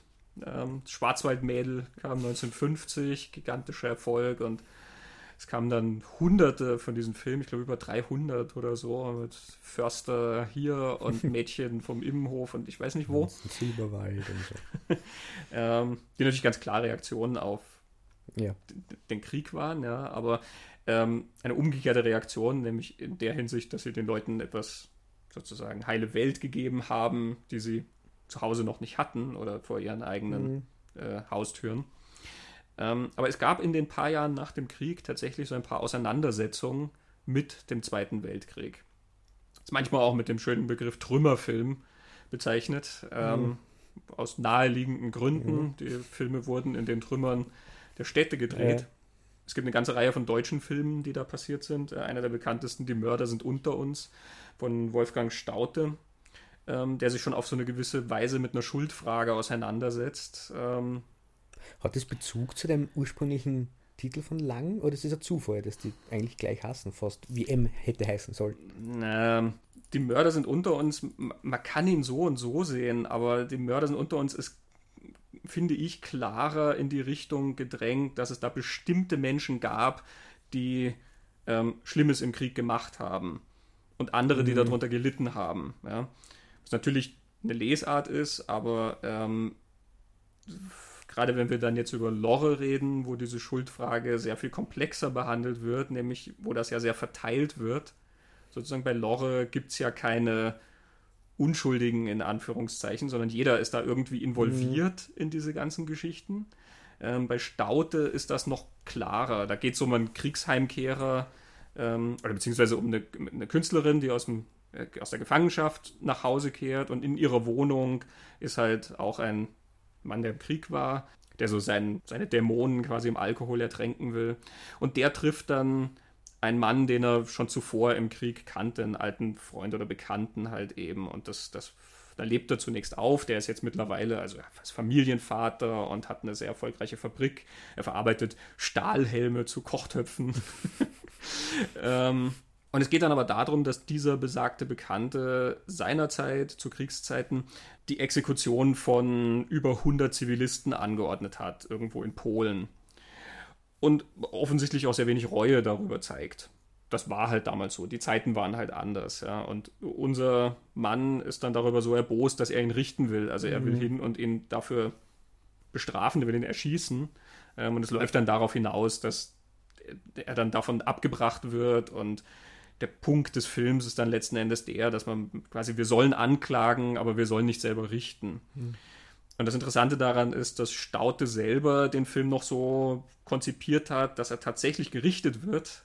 Ähm, also dass zum Schluss mhm. tatsächlich dieser Mann erschossen wird, dass aber die russischen Besatzungsmächte, bei, bei denen der Film entstanden ist und äh, den auch mitfinanziert haben, ähm, dass die dann darauf bestanden haben, dass es auf ein anderes Ende hinausläuft. Sie haben gesagt, der Wunsch nach Rache ist sehr verständlich, aber also wir können das nicht im Kino zeigen, weil ansonsten laufen die Leute ja. aus ihren Häusern und erschießen sozusagen die Altnazis. Also es, es, ist eine komplexe Geschichte, sage ich mal, mit der Schuld, aber irgendwie ist sie dann auch wieder so ein bisschen auf eine bestimmte Person gerichtet mhm. in dieser G Geschichte. Ja? Die Mörder sind unter uns. Von daher glaube ich nicht, dass da so viel Zusammenhang mit, mit M mhm. besteht, ja? sondern einfach die Tatsache einfach, dass es da um Menschenleben geht, glaube ich, bedingt die Tatsache, dass es um Mord geht und dass diese Leute halt sozusagen zu unserer Gesellschaft gehören. Das sind keine von außen, die da kommen und über uns herfallen mhm. oder so, sondern das sind welche von uns. Das ist, glaube ich, der gemeinsame Gedanke mhm. von diesen beiden Sachen. Mhm. Ähm, Im 35 mm Retro-Filmmagazin, das ist ein kleines Magazin, das sich um, wie der Name schon sagt, ältere Filme kümmert. Sehr lohnenswerte Sache. Ähm, da gab es in der Ausgabe Nummer 18, das ist jetzt die vorvorletzte gewesen, äh, gab es einen Schwerpunkt über das deutsche Nachkriegskino. Da ist auch ein sehr interessanter Text über diesen Wolfgang Staute-Film drin von Katharina Nass. Es ist dann auch ein Hildegard Knef-Porträt zum Beispiel drin. Die war in dem in Die Mörder sind unter uns mhm. und war dann in Die Sünderin, mhm. auch einer aus dieser Zeit. Aber es ist natürlich auch ein Thema, was noch viel weiter greift. Also es gab auch tatsächlich satirische Betrachtungen von dem, was da passiert ist. Die Berliner Ballade zum Beispiel. Ich habe zu Schulzeiten ähm, am Studientag, den hatten wir, das war so ein Tag zum, ich glaube, deutsche Geschichte oder was das Thema war. Ich habe über den deutschen Nachkriegsfilm dann dort schon geredet und habe dann eine Sequenz aus Berliner Ballade gezeigt. Da treffen dann diese ganzen Mächte zusammen, also die ganzen Diplomaten und Vertreter dieser Besatzungsmächte und sowas. Du siehst die immer in so einen, einen Sitzungssaal strömen und dann gehen die Türen zu und gleich danach gehen die Türen wieder auf und alle rennen total aufgebracht raus und regen sich auf und sind zerstritten und dann kommen sie wieder alle sehr zivilisiert rein und schütteln sich die Hände. Zwei Sekunden später geht die Tür wieder auf und alle kommen zerstritten raus. Und dann irgendwann geht die Kamera mit ihnen rein zu dieser Sitzung, wo du dann die Reden siehst, aber es ist quasi so gemacht, dass du keine Worte hörst, sondern du hörst immer Musik, die sie so wie dirigieren mit den Händen, ja, also sie sagen letzten Endes nicht. Ja. Und einer von den Delegierten sitzt so in seinem Sessel mit so einer dicken Zigarre und schläft so vor sich hin und die Zigarre, die er so nach oben hält, zündet dann so einen Globus an, der neben ihm steht. also da merkt man, dass auch mhm. durchaus auf eine bissige Weise damit umgegangen werden konnte. Leider ist die Berliner Ballade bei uns nach wie vor nicht in irgendeiner Form erhältlich auf DVD mhm. oder sonst irgendwas. Ich habe noch eine alte VHS-Aufzeichnung vom Fernsehen davon. Ja, der ist schon allein dadurch interessant, dass Gerd Fröbe die Hauptrolle spielt und Gerd mhm. Fröbe in dem Film gärtenschlank ist, weil er einfach komplett ausgehungert das glaube ich nicht. Daherkommt. Ich habe damals, wo ich dieses Referat zum Nachkriegsfilm gehalten habe, habe ich das zusammengeschnitten noch mit Videorekordern. Erst Gerd Fröbe in Goldfinger, wie man ihn kennt, und dann dagegen geschnitten, wie er in Berliner Ballade herkommt. Und er spielt dort den Otto Normalverbraucher. Mhm. Äh, daher kommt dieser Begriff der Otto Normalverbraucher. Er ist quasi ja, okay. stellvertretend für alle und voller surrealistischer Sequenzen dann, wo quasi Ost und West sich zerstreiten mit so Nicht-Argumenten und die werden beide vom selben gespielt, vom selben Schauspieler, ja. Also ähm, hm, klingt cool. Und schlau vor allem. Ja, ein fantastischer Film. Und also auch, das ist ein Schatz, den es zu entdecken lohnt. Vielleicht mhm. sollten wir uns da um den auch mal kümmern. Aber mir geht es ja jetzt eigentlich nur darum, dass es ja. eben so eine Phase im deutschen Kino gab, so 46 bis sagen 50, 51 oder so, wo sich Filme mit dieser Aufarbeitung noch beschäftigt haben, mhm. wo es tatsächlich darum ging, was ist da passiert. Mhm. Das haben sogar andere Länder ja auch gemacht. Der, der Italiener Roberto Rossellini ja. hat ja sogar Deutschland im Jahre Null gemacht, in den mhm. Trümmern mhm. von Berlin gedreht. Furchtbar deprimierender Film. Mhm. ähm, aber natürlich auch ein unglaublich wichtiges Zeitdokument und ein starker wie soll man sagen, ein starkes Bild von dem, was da passiert ist und wie diese Stadt überhaupt aussah. Also da ist mhm. nichts, da steht nichts mehr. Berliner Ballade wird darüber gespaßt, ja. Otto fühlte sich wohl in seinen eigenen drei Wänden. und du siehst dann, dass die eine Wand halt einfach weggebombt ist von seinem Haus. und Peter Lorre war dann fast ein bisschen spät dran mit seinem mhm. Verlorenen eben 1951 und er war dann eigentlich noch viel ja, niederschmetternder in dem, was er da gezeigt hat eben. Also er hat sich mit einer Schuldfrage auseinandergesetzt, würde ich sagen. Er hat sich über Zusammenhängen Gedanken gemacht, ähm, mhm. wie Menschen da agieren und wie auch normale Menschen da irgendwie hineingezogen werden in dieses ganze System. Und wie wir vorher schon gesagt haben, es endet ja dann mit einem Selbstmord. Mhm. Ähm, es geht um Mord und um Selbstmord. Also es ist dann eigentlich kein Wunder, dass die Leute das nicht mehr sehen wollten. Du gehst nicht ins Kino, um dir Trümmer anzuschauen und um dir ja. anzuschauen einen Film, der dir sagt, du warst irgendwie mitschuld, du warst in demselben System, ja. Mhm. Das, was du da gemacht hast, hat das mit begünstigt. Psychologisch ja. gesehen völlig verständlich, dass die Leute lieber in Schwarzwaldmädel gegangen ja. sind, wo du nette Liebesgeschichten siehst und grüne Wälder und klare Motive, sage ich mal, die dich zwei Stunden lang dann davon ablenken, dass bei dir zu Hause irgendwie alles kaputt ist mhm. oder noch jetzt erst wieder aufgebaut werden muss. Ja, ich denke jetzt gerade, das fällt mir jetzt gerade erst, erst auf, nur, nur was anderes, weil du ja vorher gesagt hast, das ist ja dieser Mann, der sucht Vergebung irgendwie, Erklärung und Vergebung und er findet die nirgends, weil er bereut irgendwie, er, er merkt, er hat was falsch gemacht und er war Teil von dem, aber alle anderen dann das nicht. Mhm. Um, und dem geht er ja irgendwie zugrunde. Und das passt da in, in, diese Gesellschaft. Er sagt der Gesellschaft, so diese ganzen Beteiligten an diesem Massenmord, an diesem Krieg und an dieser Vernichtung, die sitzen nur da und dürfen weiterarbeiten. Und das ist alles kein Problem. Ich war die, vor kurzem erst in einer Ausstellung da in Salzburg, wo es ums Euthanasieprogramm der Nazis gegangen ist. Die heißt Erfasst, verfolgt, vernichtet. Puh. Und äh, da wird es auch erwähnt, dass ganz viele dieser Ärzte und Pflegepersonal, die da irgendwie involviert waren in diesen ganzen Kranken- und Heilanstalten und so weiter, nicht verfolgt worden sind. Einige sind verurteilt worden oder hingerichtet dann bei den Prozessen auch. Aber die meisten haben bis in die 60er Jahre, 70er Jahre, 80er Jahre gelebt, gearbeitet, waren Ehrenbürger, wurden, nach denen wurden Straßen benannt und so weiter. Und äh, also das wissen wir ja alle. Mhm. Und Loret sagt diese Gesellschaft, in der er keine Vergebung finden kann, die er sucht. Und das ist aber die Gesellschaft, die ins Kino gehen soll und diesem Mann eigentlich die Vergebung geben soll. Die besteht aber aus lauter Mittätern, wenn man es jetzt einmal so nennen will, in, in der Geschichte, die mhm. er da erzählt. Also das ist ja diese Reflexion da. Das Publikum würde es natürlich nicht sehen, weil sie ja das sich selbst nicht vergeben können und auch den anderen nicht und man entscheidet sich dafür, wir, wir reden einfach nicht drüber. Und so fängt doch der Verlorene an, die Abmachung zwischen den beiden Herren, eine stillschweigende Abmachung, nicht darüber zu reden. Und man weiß nur eigentlich nicht, um was geht, über was nicht reden. Mhm. Und, und der Dr. Rote, der Lore, der, der locht ja dann und wiederholt es. Er, er locht sowieso ganz oft so ein ja, stillschweigende Abmachung. Ja, genau. Also das macht er ganz oft, dass er das belächelt und, und ins Lächerliche zieht, was der andere sagt. Ja. Es haben ja auch neue Identitäten. Ne? Genau. Also eben, ich glaube, Neumann. Neumeister. Neumeister. Neumeister. Ja, aber eben, er ist wieder der neue mhm. Mann, den er da geschaffen hat. Ja.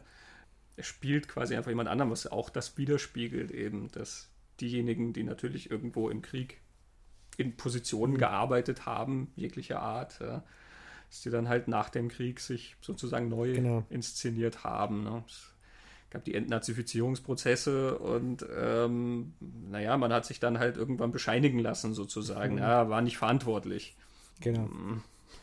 Eben diese ganze Geschichte mit, dass die Besatzungsmächte auch gesagt haben, pff, wann wir die alle einsperren oder gar umbringen, wer führt dieses Land?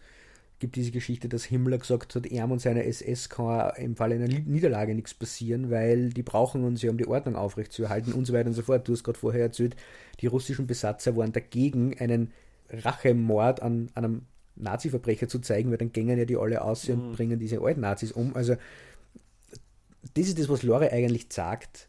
Und er will dann quasi als Filmemacher mit einem Film Vergebung oder, oder Interesse für Figur das Publikum hat das ihm und seinem Film nicht gegeben und genauso wenig wie es seine Figur in dem Film gekriegt, glaube ich. Das, mhm. da hat, was nur jetzt rückblickend sagt, wie sehr er eigentlich den Nerv der Zeit getroffen hat. Eigentlich. Stimmt, ja. ja.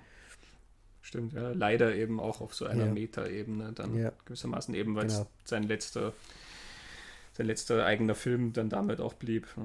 So ein bisschen eine, eine Dostoevsky-Figur, ne, wie aus Schuld und Sühne, dass er da rumläuft und mhm. diese Vergebung haben will, die er, die er nicht kriegt. Ja. Und er versucht ja, finde ich, am Anfang, dadurch, dass er dieser Lagerarzt ist und, und Leid behandelt als, als Arzt, mhm. glaube ich, versucht es irgendwie so in gewisser Art und Weise doch gute Dinge zu tun, bis dann eben seine Vergangenheit auftaucht. Und er sagt doch, äh, vergessen geht nicht, wir können nicht vergessen, das funktioniert nie, das sagt er irgendwann zu ihm. Während der andere, dieser, äh, wie heißt der, Hor also früher heißt Hösch. der Hösch, aber er nennt sich dann Horvath, glaube ich, oder so, mhm. ich weiß gar nicht. Aber der Hösch sagt halt, er ist doch alles war damals so vergangen und uninteressant. So, ja. In einer Sequenz sagt Lore dann auch, ich, es, es ist unmöglich, wenn etwas lebt, es nicht zu wecken, wenn es noch lebt. Wo es ja auch darum geht, eben, dass da irgendwas noch ja. sozusagen in den Leuten schlummert. Ja? Und da ist dann auch schon wieder diese Verbindung zu M irgendwie da. Ja? Es ist so ein Kern irgendwie der Leute, der da, um, ja. um, um, um den es da irgendwie geht. Das ist das Böse in ihnen gewissermaßen. Mhm. Und nicht umsonst ist im Verlorenen das ja noch viel stärker, dass das auch immer wieder erkannt wird. Es sind immer ja. diese Sequenzen drin, wo er sozusagen erkannt wird, nicht im Sinne von, das ist der Mörder, weil es mhm. wird ja gar kein Mörder gesucht, genau. sondern Leute können ihm in die Seele blicken gewissermaßen. Mhm. Es gibt diese Sequenz mit der Prostituierten, ja. die er mitnimmt und dann im Treppenhaus kriegt sie plötzlich Angst, wo sie ihn sieht, ja, und erschreckt und dann ruft sie Todmacher, Todmacher. Er hat ja, ja gar nichts gemacht. Sie hat so nur, einer bist du. Ja, sie hat in seine Augen geblickt und irgendwie erkennt sie, dass der Mann böse ist. Mhm. Und auch später zum Beispiel dann im Zug. Genau, der Betrunkene. Da kommt der Betrunkene, der ihn immer irgendwie, der sagt, hey, ich kenne dich doch, ich ja. kenne dich doch. Und so, der ist ja ein bisschen wie der Blinde dann ja. aus M. Ja? ja. Der, der, einer, der quasi, der ihn erkennt und den Finger drauf deuten kann. Mhm. Obwohl es der Verlorene dann mal diffuser quasi ist. Mhm. Wie gesagt, er wird ja nicht gesucht. Ähm, aber dafür verstärkt dieses, diese Paranoia, dass mhm. irgendjemand erkennt, was mit dir ist. Mhm.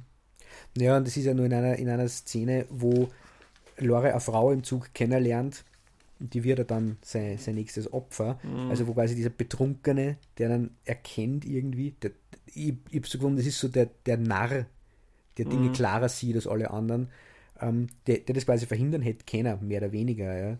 Der Schauspieler übrigens, den finde ich großartig, wie der diesen Betrunkenen spielt. Das ist super. Und der sagt was anderes auch noch. Äh, ich kenne dich doch, ich kenne dich doch. Und, und Laura sagt, naja, tut mir leid und wir sind uns nicht begegnet. Ja, ich bin ja nur ein kleiner Mann. Einen kleinen Mann kennt keiner. Äh, mhm. was auch so ein, ein starker Satz ist, finde ich. Ja. ja. Und in der Sequenz hängt ja dann auch noch ein Schild. Psst, Feind hört mit. Ja, genau. Was diese Paranoia noch viel mehr mhm. verstärkt. Ja. Wer ist da der Feind? Mhm. Aber irgendwie, es gibt ein Geheimnis. Ja was jemand entdecken könnte. Und, und kannst mir du erklären, das habe ich nämlich nicht ganz verstanden. Es gibt eben diese Geschichte, es kommt die Gestapo zu Lore und sagt, ihre Verlobte ist Spionin, mhm. unter anderem. Und sie haben da Beweise. Aber so wie ich das verstanden habe, kommt ja nie außer, ob das tatsächlich so ist oder ob mhm. die Gestapo was bezweckt damit. Weil es endet ja dann auch in dieser, wie du gesagt hast, dieser Widerstandsgeschichte, wo diese zwei Herren Hösch und der andere, der Chef vom, von, von der Spionageabwehr, der da auftritt, auf einmal zu Gegnern werden. Sie treten am Anfang mhm. gemeinsam auf und werden dann aber dann zu Gegnern, da gibt es ja Verfolgungsjagd und so. Ich habe dann immer so die Idee gehabt, es könnte ja sein, dass die Gestapo ihm da irgendwas erzählt, aus anderen Gründen, dass irgendwelche Superl, die da dahinter um mich kochen, was nicht durchschaubar ist für einen wie ihn, der mhm. ja eigentlich mit dem System nicht wirklich was zu tun hat. Ja. Und dass er als Figur irgendwo das auch als, als, als Schuld nur mehr klarer wird, dass er sich nicht sicher sein kann, ob das wirklich so passiert ist, was ihm erzählt mhm. worden ist. Und er hat aber dann in, in seiner Verletztheit und in seiner Rage du hast vorher Affekt gesagt, ich finde, es ist so ein Grenzfall zum Affekt, wie viel Zeit weil, sie weil er so ruhig quasi ja. ist, aber trotzdem ist es irgendwie was, wo er genau. sich hingetrieben fühlt irgendwie. Ja. Ja.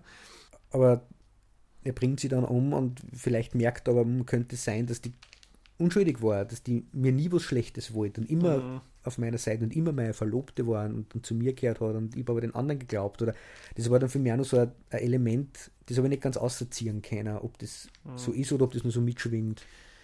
Ich glaube schon, dass es gezielt so gemacht ist, dass du diese Sicherheit auch nicht haben kannst. Denn mhm. sie spielt natürlich rein in diese ganze Idee davon, dass, dass da was erkannt wird, immer, dass es da Geheimnisse gibt und so. Ähm, das nie aufgelöst wird, ob sie das tatsächlich gemacht wird oder nicht. Es ist halt eine Behauptung und es kommt nie dazu, hm. dass sie kann es ja auch gar nicht ansprechen, weil sie wird vorher umgebracht. Mhm. Ja, ähm, und ansonsten wird ja dann auch nicht mehr drüber geredet. Es wird halt dann vertuscht.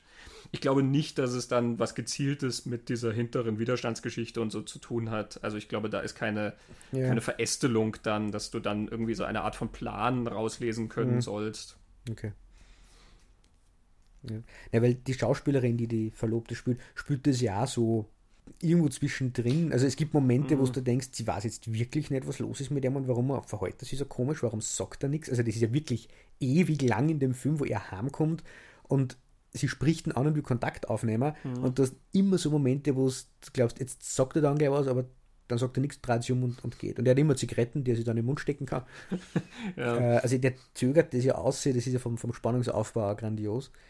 Ähm, und dann gibt es wieder Momente, wo in ihrem Blick sowas ist, wo du denkst, ah, okay, sie, sie ist, sie macht es wirklich und erkennt, oh, er ist jetzt draufgekommen. Mhm. Aber du kannst auch nicht sicher sein. ja, und es so. gibt ja zwei Vorwürfe. Also, genau. nämlich der Spionagevorwurf und der Vorwurf der Untreue. Das ja. heißt, auch wenn sie jetzt denkt, ah, okay, er ist mir draufgekommen, könntest du daraus nicht lesen, worauf ist er draufgekommen. Mhm.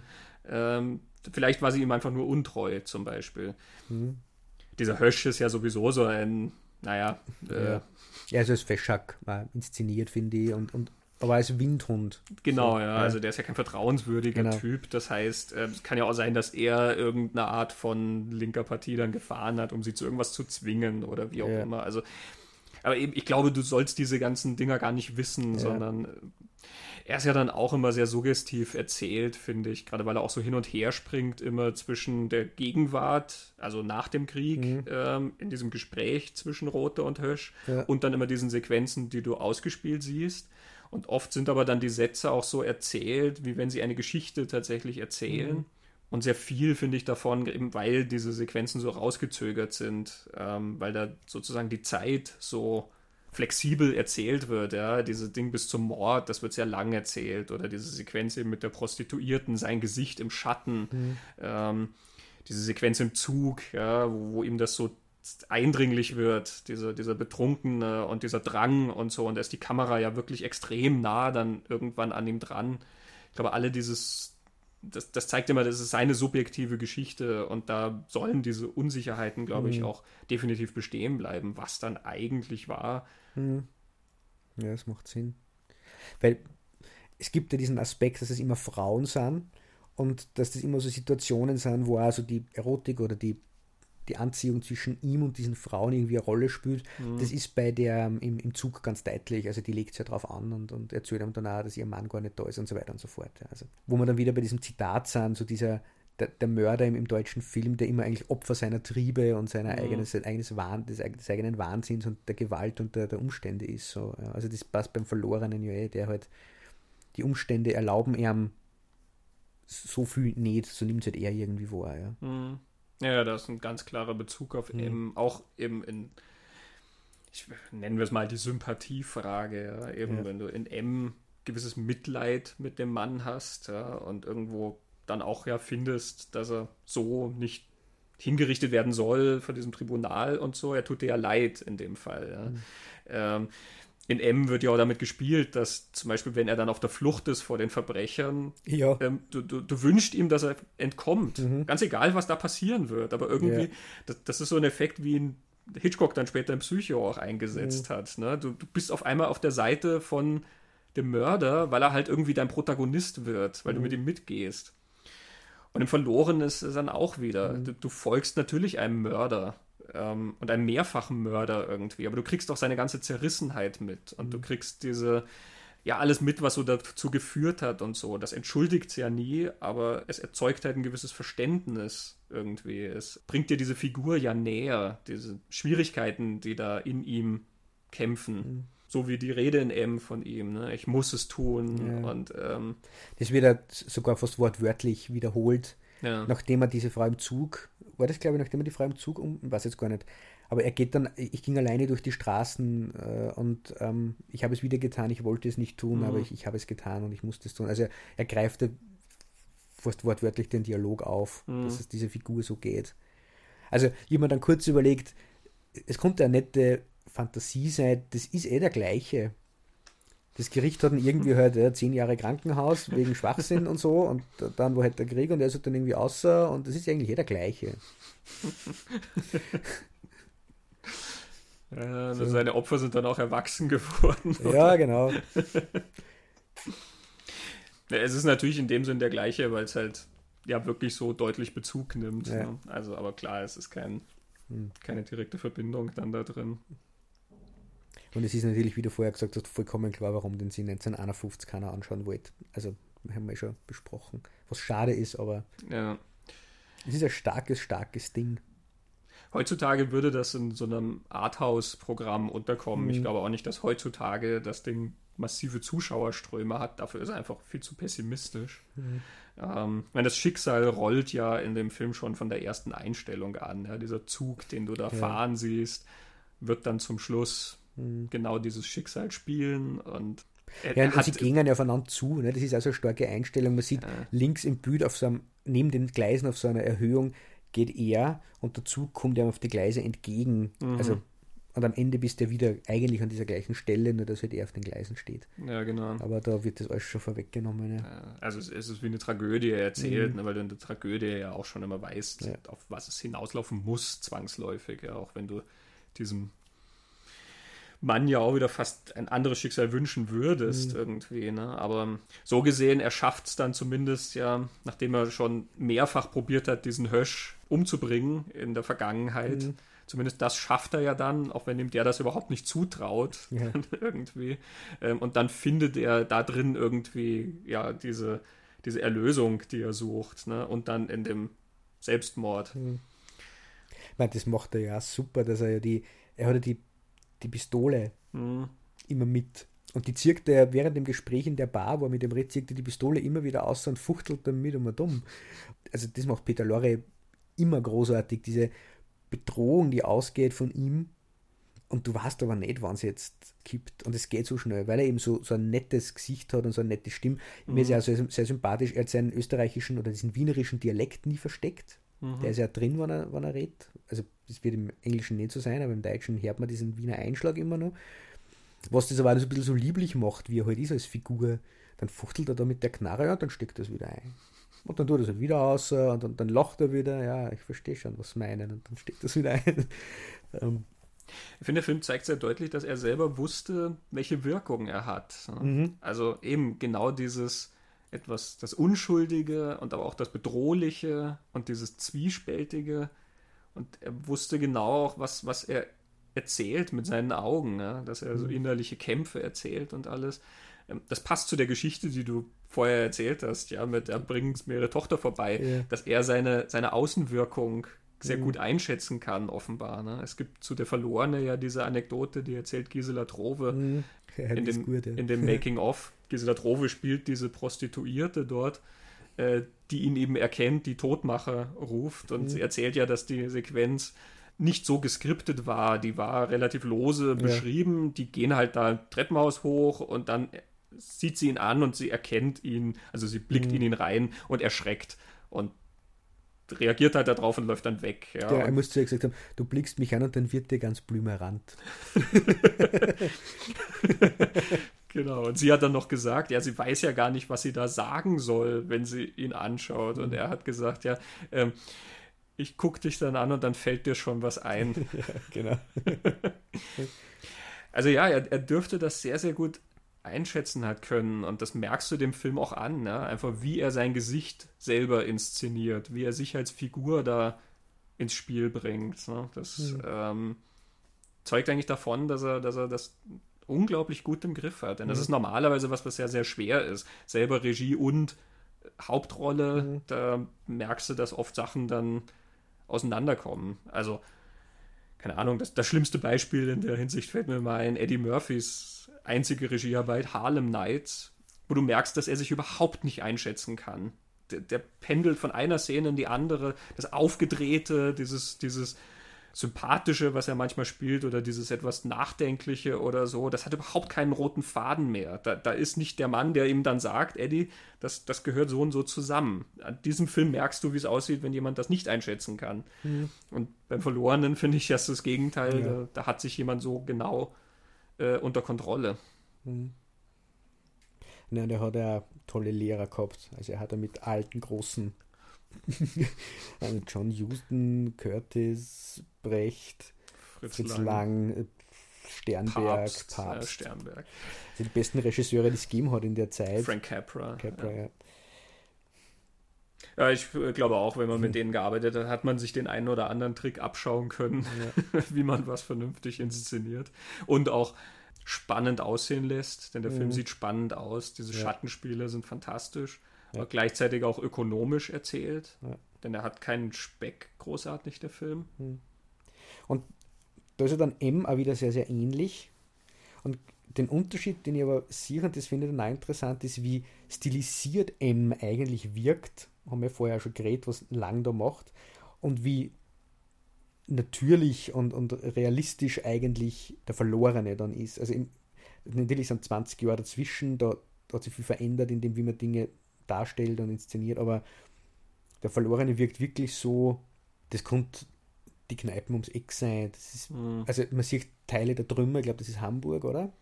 Mhm. Äh, ungeachtet dessen, dass man zum Schluss das, die, die kaputte Stadt sieht, aber ähm, es ist überhaupt nicht überhaupt nicht stilisiert, aber wenig stilisiert. Mhm. Und M ist das sehr, sehr stark, finde ich. Ja. Mit Absicht natürlich, sie, sie bezwecken ja was damit, aber das ist mir dann auch aufgefallen. Wobei der Verlorene ja nicht in diese ganz realistische Schiene fällt eben. Also mhm. er schaut nicht aus wie Deutschland im Jahre Null. Die mhm. Trümmer, die du erwähnst, sind wirklich einmal nur ganz zum Schluss vom genau. Film zu sehen. Ähm, er zeigt ja auch überhaupt keine nationalsozialistischen Uniformen und Abzeichen und was weiß ich, was genau. du sonst gesehen hast. Und auch diese, diese Prozesse, wie wir es bei Lang genannt haben, oder mhm. ähm, so andere Bestandaufnahmen, die du im Nachkriegskino dann oft gesehen hast, ja, wo Sachen wirklich diese Eindringlichkeit haben sollen, weil die der Filmemacher zeigen will, so ist es jetzt, so schaut das aus. Ja. Das hat er dann eigentlich alles wieder nicht, sondern mhm. davon geht er dann wieder zurück. Also ist bei beiden Filmen dann ein sehr interessantes Spiel zwischen Realismus und Stilisierung. Ne. Das Licht mhm. in der Verlorene hat fast nie was, was Realistisches genau. an sich. Ne? Genau. Sein Gesicht im Schatten dann ja. und diese, oft auch einfach diese Posen, wie er dann dasteht am, an der Kiste und raucht mit diesen leeren Augen zum Beispiel, mhm. ne? was, was einfach nur so ein, so ein verlorenes Bild ist mhm. von ihm. Es ist stilisiert und er hat auch so Symbole, ganz kleine drin, wie er dann in den Spiegel guckt und er hat das, den Dreck hm. im Gesicht, das er nicht mitgekriegt hat. Ja? Was auch wieder auf M verweist, M verweist wo er vor dem Spiegel steht und genau. ich weiß ja nicht genau, was er in, da in M macht, aber vielleicht versucht er das Monster zu sehen, was in ihm irgendwie ja. drin ist. Ja. ja.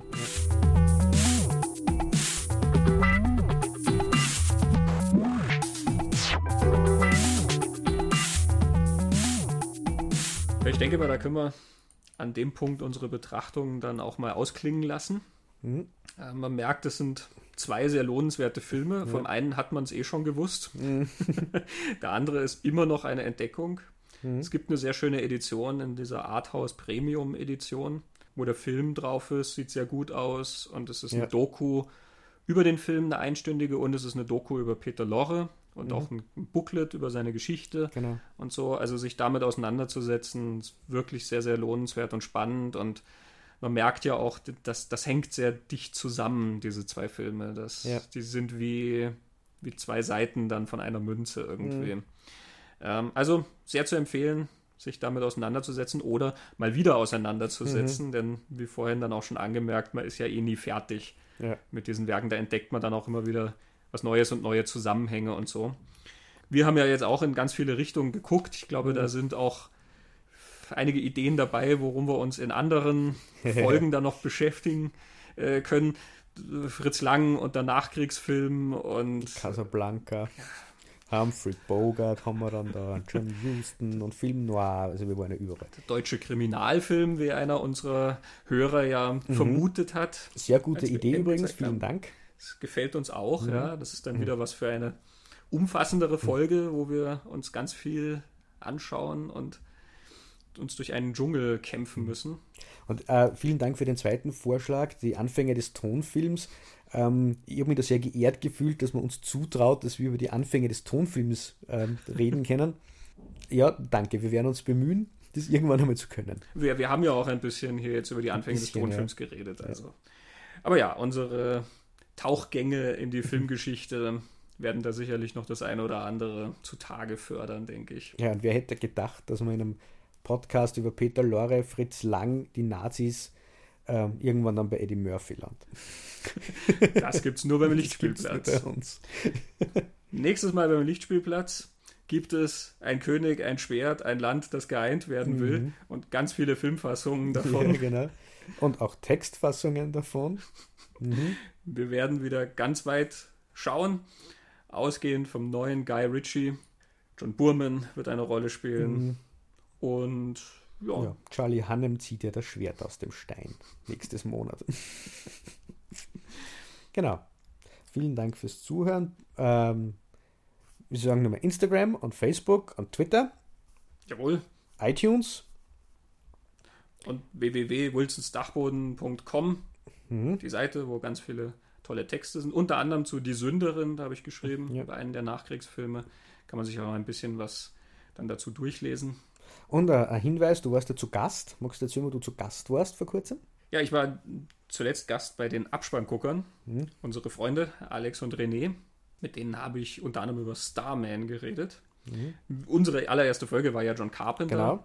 Ähm, also haben sie mich als John Carpenter-Experten eingeladen. Da haben wir dann fast zwei Stunden über Starman geredet und von dort aus natürlich über ganz viel sonstigen Carpenter. Mhm. Es ist dann mal wieder ein Streifzug durch das gesamte Schaffen geworden. Also auf jeden Fall da mal reinhören mit den Abspannguckern. Mhm. Habe ich auch ähm, eine Bonusfolge noch aufgenommen, wo wir uns eigenen Filmen gewidmet haben, nämlich den Filmen, die Alex und René früher gemacht haben, zwei Kurzfilme, in denen ich mitgespielt habe. Im einen habe ich nur eine kleine Rolle, im anderen habe ich eine größere Rolle, aber auch dafür haben sie mich dann mhm. eingeladen, dass ich mit ihnen diese Geschichte durchgehe, wie wir 2004 und 2005, also schon sehr lange her, ähm, uns da auf Filmmissionen begeben haben. Mhm. Sehr lohnenswert. Eine andere Sache noch, ich weiß nicht, ob ich es in der vorigen Folge schon erwähnt habe, aber ich war auch Gast im Podcast von journalistenfilme.de. Mhm. Der Patrick Tormer, der die Seite journalistenfilme.de leitet, ähm, schreibt sehr kluge und interessante Beobachtungen über Filme, die er hinsichtlich ihrer äh, Bezüge zum Thema Journalismus hin abklopft. Also wie werden Journalisten dargestellt und mhm. äh, welche Fragen des Journalismus werden da verhandelt. Manches davon sehr ernst, manches aber auch sehr heiter, ja, also Journalisten in Horrorfilmen und so weiter. Journalistin in King Kong, äh, Skull Island. Genau. Äh, und der hat eben auch einen neuen Podcast, journalistenfilme.de. Und da war ich in der allerersten Folge zu Gast. Da haben wir über Nightcrawler geredet. Genau. Ein Film über vorbildlichen Journalismus. Ja, doch auch. äh, erfolgreich vielleicht. gut. Na gut, mit diesen Hinweisen ähm, verabschieden wir uns. Christoph, vielen Dank für das interessante Gespräch. Vielen Dank für das interessante Gespräch. Bis zum nächsten Mal. Tschüss. Ciao.